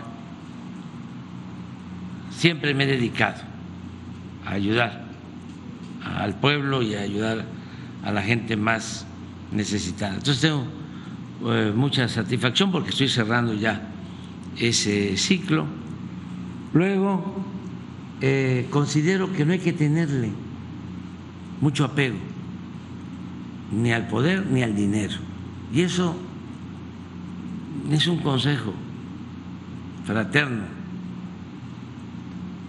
amoroso, eh, para eh, nuestros semejantes y para los que están cerca de nosotros, nuestros familiares, nuestros hijos, que no les importe tanto lo material, que eso no es la felicidad, que eh, se tenga lo que se requiera para vivir con bienestar. La palabra bienestar es significa estar bien, pero estar bien con nosotros mismos, con nuestra conciencia, con el prójimo. Esa es la verdadera felicidad. A veces esa ambición desmedida por el dinero perjudica. En vez de felicidad trae infelicidad. Entonces, eh, moderación en el dinero y lo mismo en el poder. Imagínense si eh, algunos gobernantes se retiran a tiempo, no hubiesen terminado como tirandos.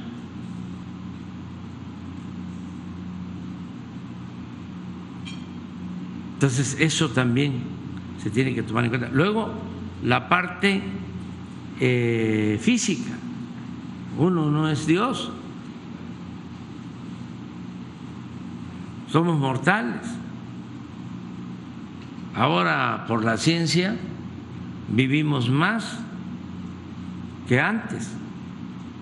Pero no se trata nada más de vivir más años, se trata de que lo que vamos a vivir eh, de más, si nos los permite el Creador, la ciencia, que vivamos bien, no llenos de achaques. Y ya no es lo mismo. La naturaleza es la naturaleza. Y hay que respetar. Ya no quiero este, tomar tantas pastillas. Va uno con los médicos y este, pastillas para todo. ¿no?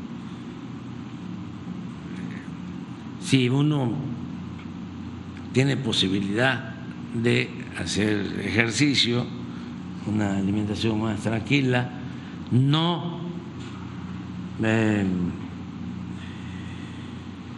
pues eh, comer eh, tarde, malpasarse se dice, que es lo que nos pasa a nosotros que estamos en esta lucha. A veces pues comemos a las 5 o 6 de la tarde. Entonces, eh, todo eso, ya la, la, situación de salud pues no es lo mismo. En cambio, una joven, un joven, tiene muchísima fortaleza, ¿no? Y lo más importante es que ya se inició con la revolución de las conciencias un cambio de mentalidad. Y ya eh, va a ser muy difícil dar marcha atrás a un proceso de transformación. Claro, hay que estar pendientes todos, ayudar todos, eh, hacer la crítica, no destructiva, no de mala fe, no eh, fomentar el odio, pero sí este, estar pendientes y también expresarnos, manifestarnos, cuidar todos, todos la transformación, todos, porque eh, yo creo que sí se sentaron las bases para un cambio en lo cultural es algo que me importa muchísimo. Eh, nos habían eh, apabullado de que los mexicanos éramos de segunda o de tercera. Se ponían hasta ejemplos ¿no? de los ingleses y los estadounidenses y los japoneses, otros pueblos hermanos. ¿no? El mexicano, eh, lo peor. Llegó un intelectual a decir que éramos flojos, ¿no? indolentes.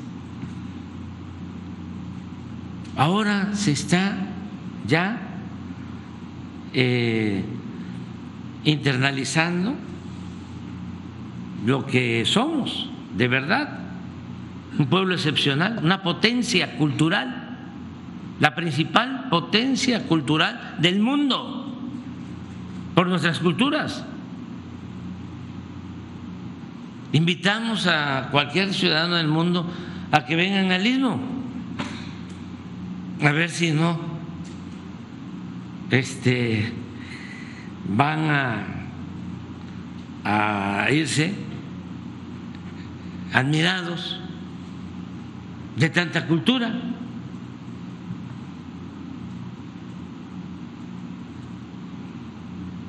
De que aquí eh, nació y se creó y se desarrolló también Toledo, uno de los mejores pintores, y de aquí era Andrés Enestrosa, uno de los mejores escritores,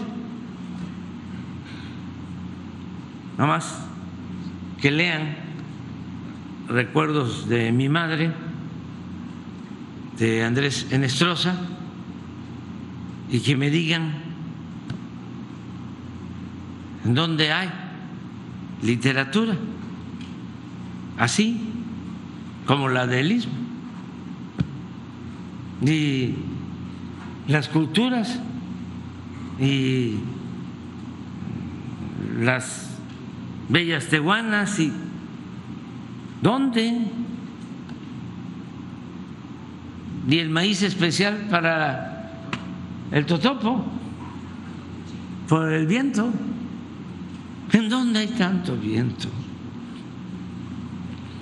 Este, entonces, eso es muy importante estamos hablando de una región, pero todo México es así. Y por esas culturas que vienen de lejos, pues México es un pueblo trabajador, el pueblo de México es trabajador, es un pueblo responsable. Entonces, eso es mucho, muy importante y se está extendiendo esa idea. Si a eso agregan, porque lo más importante considero es el reconocimiento de nuestras culturas, porque es lo que nos ha protegido siempre y es lo que protege a la humanidad, la cultura de los pueblos en todo el mundo. Bueno, si a eso se le añade el potencial económico que tiene el país, como lo estamos viendo, cómo está llegando inversión extranjera, cómo cada vez es eh, más clara la integración con América del Norte, de nuestro país, principal socio comercial con Estados Unidos y es uno de los países con más seguridad para la inversión foránea, en fin, muchas cosas buenas. ¿no? Entonces ya inició esto y va a ir hacia adelante.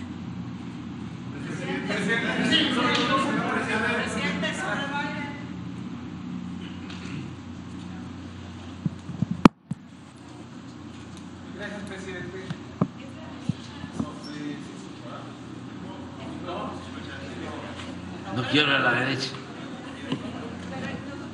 Gracias. Presidente, eh, Luisa Méndez de Canal 11. Sobre estos 12 polos, recuerdo por ahí de 2019 que usted recibió al presidente de Singapur.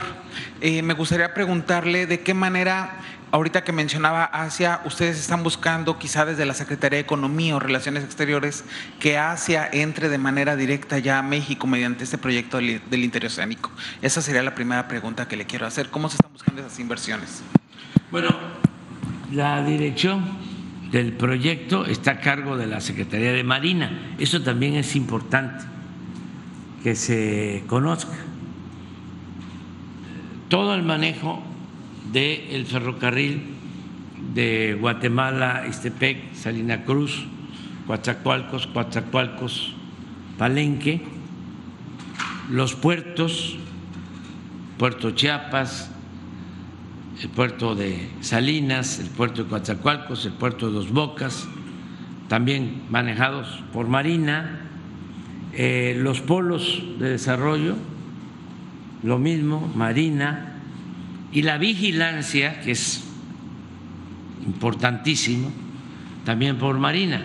Me gustaría, este, almirante Ojeda, le permite al almirante Morales que esté que informe sobre las, eh, las bases de protección que tiene ya en construcción y algunas terminadas, porque va a haber un sistema de vigilancia especial en todo lo que es el tren.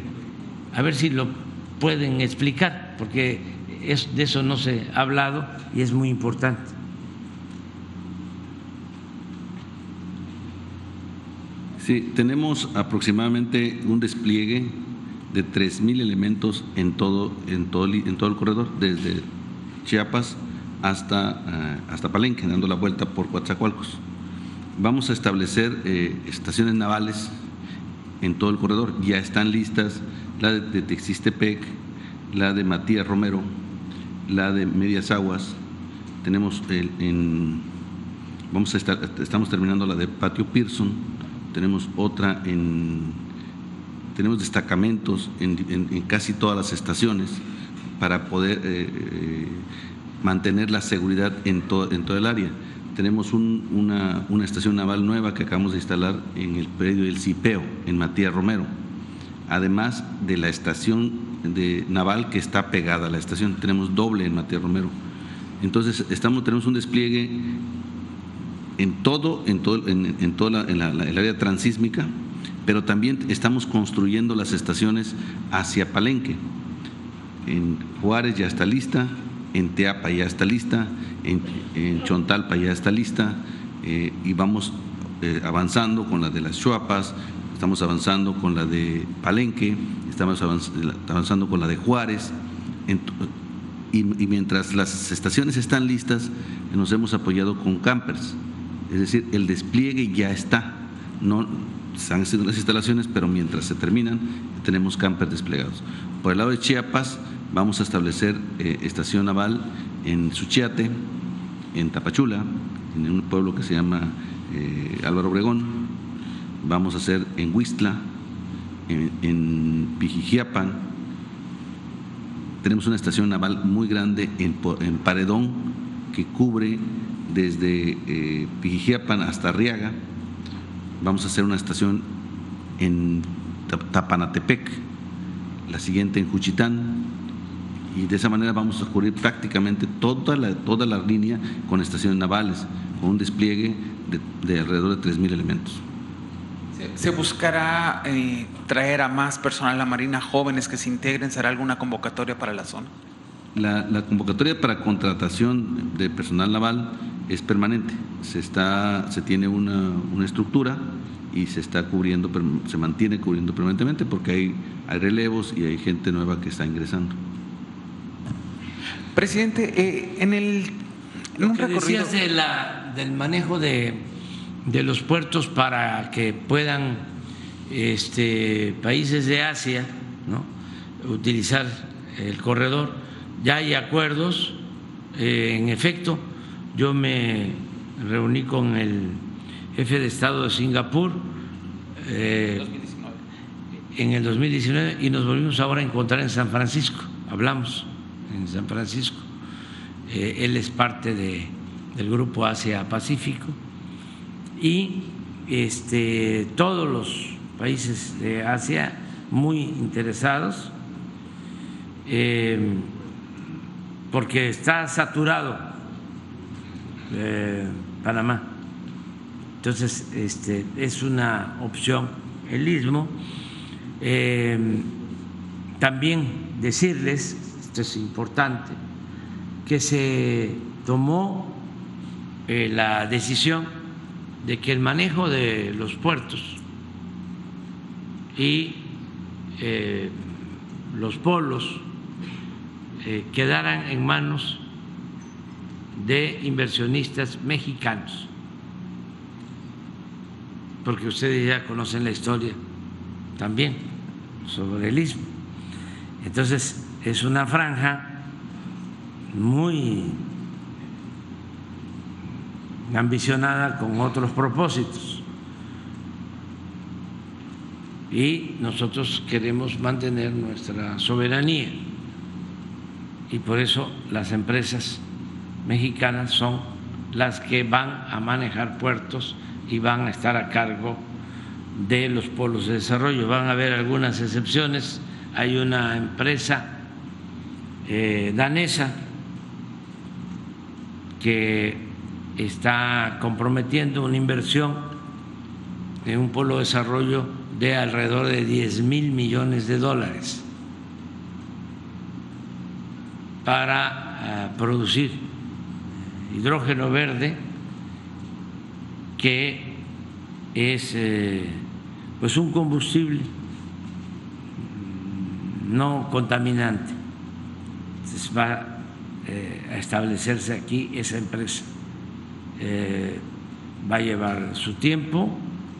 Hoy vamos a suscribir convenios ya con empresas para que inicie ya la elaboración de los proyectos y la ejecución de obras y ya empiece a desarrollarse. Va a llevar tiempo, como todo, pero ya este, antes de terminar vamos a dejar firmados todos los convenios con los encargados responsables de los puertos y de los polos de desarrollo. Gracias, presidente. Y en una segunda pregunta que quiero hacer es, eh, Hace un momento acaba de mencionar el papel de los mexicanos en el extranjero, específicamente en Estados Unidos. El día de ayer usted realizó una llamada con Joe Biden, que comentó en la mañanera. Eh, ¿Cuál es eh, el acuerdo que llegaron eh, con el mandatario estadounidense? ¿Cuál es el motivo de la siguiente negociación? Y si se trató el tema de Greta Abbott y este em, el gobernador tejano y esta ley en donde se está deteniendo a los migrantes. Gracias, presidente. Bueno, platicamos sobre varios temas, lo relacionado con la economía.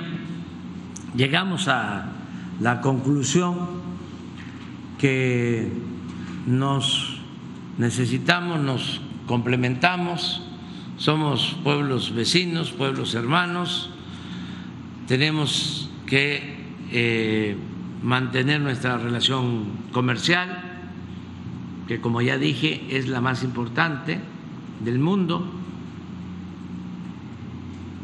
principal socio de Estados Unidos en el terreno comercial es México. Esto se logró en los últimos tiempos y eh, necesitamos eh, trabajar juntos y lo estamos haciendo. Ahora se nos eh, presenta una situación extraordinaria porque aumentó el número de migrantes que pasan por nuestro país con el propósito de llegar a Estados Unidos, sobre todo el número de migrantes eh, venezolanos, también eh, haitianos cubanos, ecuatorianos, y creció el número y en Piedras Negras, en Coahuila, hay muchos migrantes queriendo pasar. Esto ha limitado el que funcionen normalmente los puentes, eh, los pasos por esa aduana y vamos a ayudar, como siempre lo hacemos. Estamos este, eh, buscando acuerdos no solo con el gobierno de Estados Unidos, México ayuda para llegar a acuerdos con el gobierno de Venezuela en este caso. Queremos también que se atienda las diferencias con Cuba. Nos gustaría mucho, ya se lo planteamos al presidente Biden, que se abra un diálogo bilateral Cuba, Estados Unidos. En el caso de Venezuela se va avanzando porque están quitando ya eh, sanciones, están llegando arreglos. Se estaba usando la política,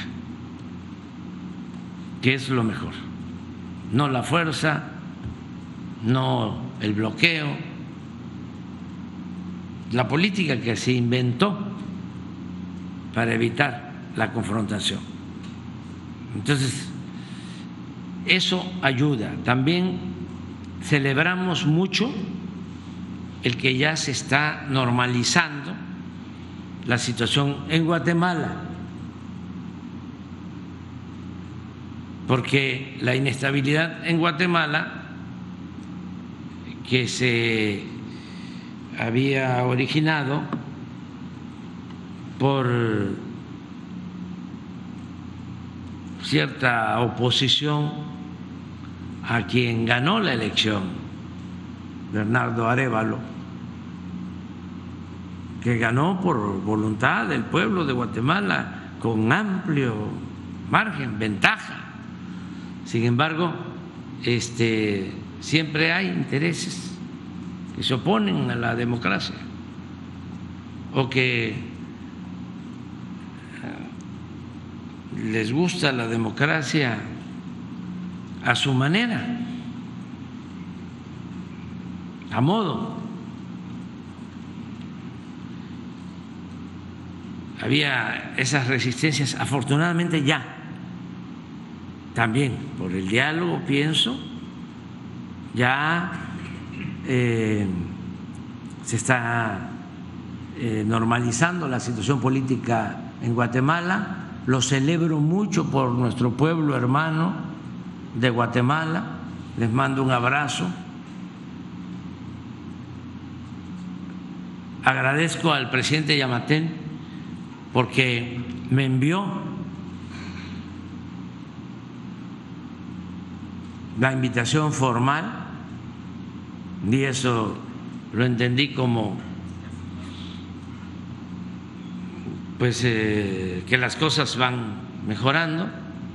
Me, envió, se lo agradezco mucho, eh, una invitación para que yo asista al acto de toma de posición de eh, el nuevo presidente, Bernardo Arevalo, que es muy buen ciudadano y va a ser un buen presidente para el pueblo hermano de Guatemala.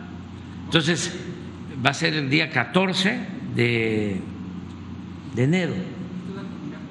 Estoy viendo, este, sí me gustaría ir, sí me gustaría ir por esta circunstancia eh, tan especial.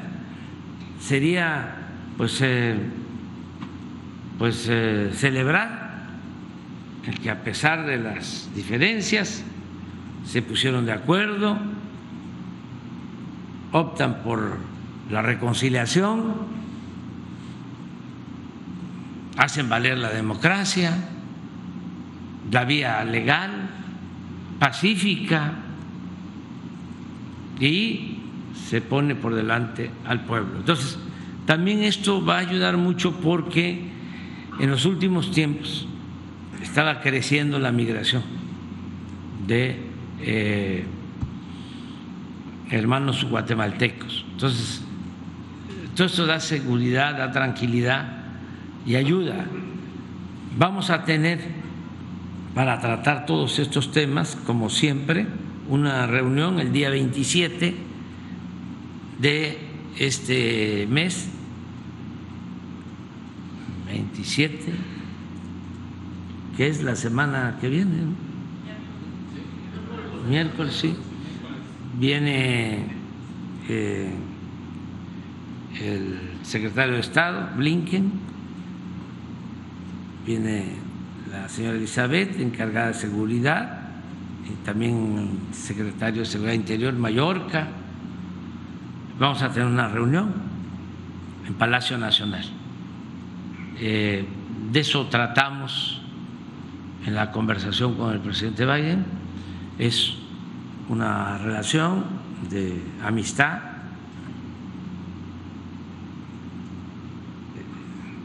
Y sí hay presiones de grupos que están en contra de los mexicanos y de los migrantes, sobre todo en esta temporada de elecciones. Nada más que cada vez, eh, sí, cada vez están perdiendo más eh, fuerza todas esas medidas que toman muy inhumanas, muy autoritarias. Se les olvida que esa gran nación que es Estados Unidos se desarrolló por el esfuerzo, por el trabajo de los migrantes, de todo el mundo. Yo creo que la mitad, bueno, los antiguos fundadores de Estados Unidos llegaron del Reino Unido.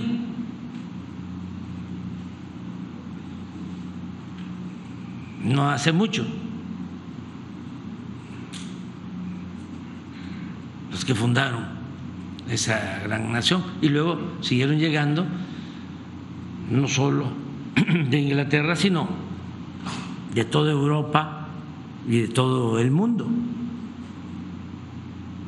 Y en el caso de Texas, donde este señor actúa de manera racista, pues Texas era de México,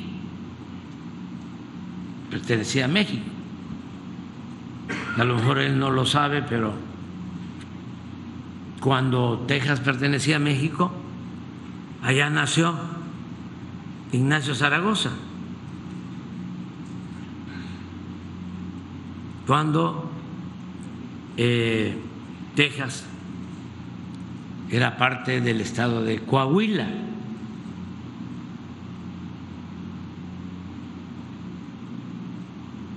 Y luego con la invasión estadounidense, primero con la separación de Texas y luego con la invasión del 47, pues cambió la frontera.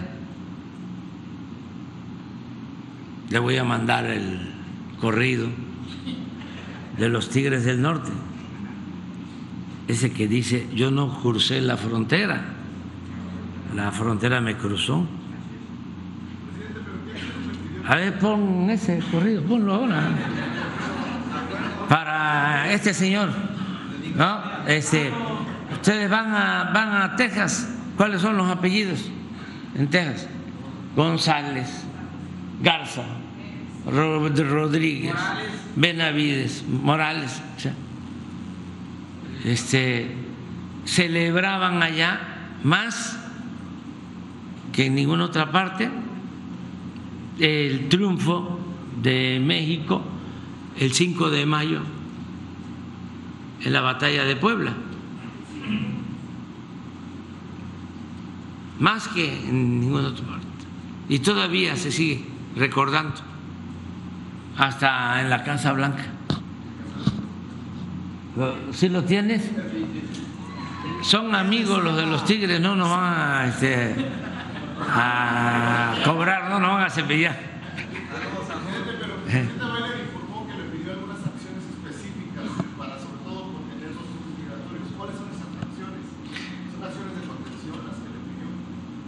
Pues lo que ya venimos haciendo, este, y vamos a reforzar todo lo que podamos para ayudar a que pues se, se mantenga el flujo, pero ordenado. Es que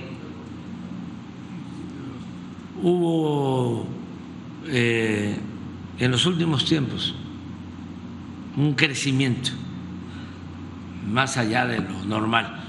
Y entonces ellos tienen capacidad para entregar visas eh, de trabajo de acuerdo a su plan a razón de mil diarias, pero se saturó y ya se les convirtió en un problema y tuvieron que detener este, el transporte, trenes, ¿sí? y cerrar pero ya estamos resolviendo eso. ¿Cuál fue el acuerdo? El acuerdo es que sigamos este, trabajando juntos y ya tenemos nosotros una propuesta para reforzar nuestros planes de lo que venimos haciendo. Básicamente, básicamente, pero no solo es eh, contención, son dos cosas más. Primero, a ver si logramos llevar a cabo el plan de desarrollo para los pueblos de América Latina y el Caribe, lo que estamos proponiendo desde hace tiempo, que no ha habido este, la respuesta, porque eso es ir a atender las causas, siempre lo hemos dicho problema de la migración o el fenómeno migratorio, mejor dicho, eh, tiene que ver con la necesidad de la gente de buscarse la vida donde hay trabajo. No es por gusto, es por necesidad. Entonces, eso es lo que vamos a, a tratar, no es nada más la contención. Y lo otro es seguir ayudando a resolver problemas de índole político, como lo de Cuba, como lo de Venezuela, como esto de Guatemala, o sea, porque todo eso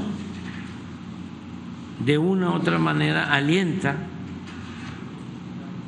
la, la migración.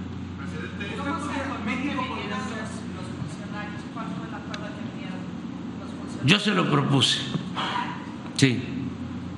Yo le propuse, a ver, este, ya nosotros estamos eh, atendiendo el problema. Ayer que estuve por allá, porque ayer fui a, a, sí, a La Laguna, a Torreón, tuve reunión pues con el gobernador de Coahuila, me informó estaba llegando de Piedras Negras, me informó el general encargado de la región, que también está allá, en Piedras Negras, se están reuniendo constantemente, se está atendiendo el tema. Eso eh, lo estamos este, eh, analizando, pero eh, decirle también a la gente que no hace falta llegar allá, hay un sistema de solicitud de ingreso a Estados Unidos, que dicho sea de paso, no existía antes, nada más que no se difunde mucho, y hay también traficantes de personas que no les conviene que se sepa que se pueden hacer los trámites desde sus lugares de origen. Presidente, presidente antes de que ponga el corrido, un minuto de su. Este, yo sé que hay medios que van a poder pasar al, al tren interoceánico. Nosotros somos medios locales, presidente. Somos los medios pobres. Yo sí le quisiera pedir este, a nombre de todos los compañeros, porque no creo que sea solamente yo, poder pasar al tren interoceánico. Bueno, ya va, ya está tu boleto. Por lo menos de Salina Cruz a... Ya está, ya está, ya. Ya está, ya está. Bueno, ya, 10, 10 lugares. Ya se ponen de acuerdo. No, no, pero ya no me van a seguir preguntando. Ya vamos a escuchar el corrido y ya vámonos a desayunar. No, ya, ya, ya, ya, me están esperando con una ayuda. Ya, ya, ya, ya. Y eso no es tampoco cualquier cosa, ¿eh? Eso no se consigue en cualquier lugar. ¿eh? O sea, sí. Sí, 10. Pónganse de acuerdo a locales. Ustedes. Sí. Sí, locales. 10. Ahí, ya está. Vamos a escuchar corrido. ¿Ya está? Vamos a continuar vamos a traer al escenario una persona que lucha y pelea por todos los derechos de todos nosotros. Y él se llama Sac de la Rocha.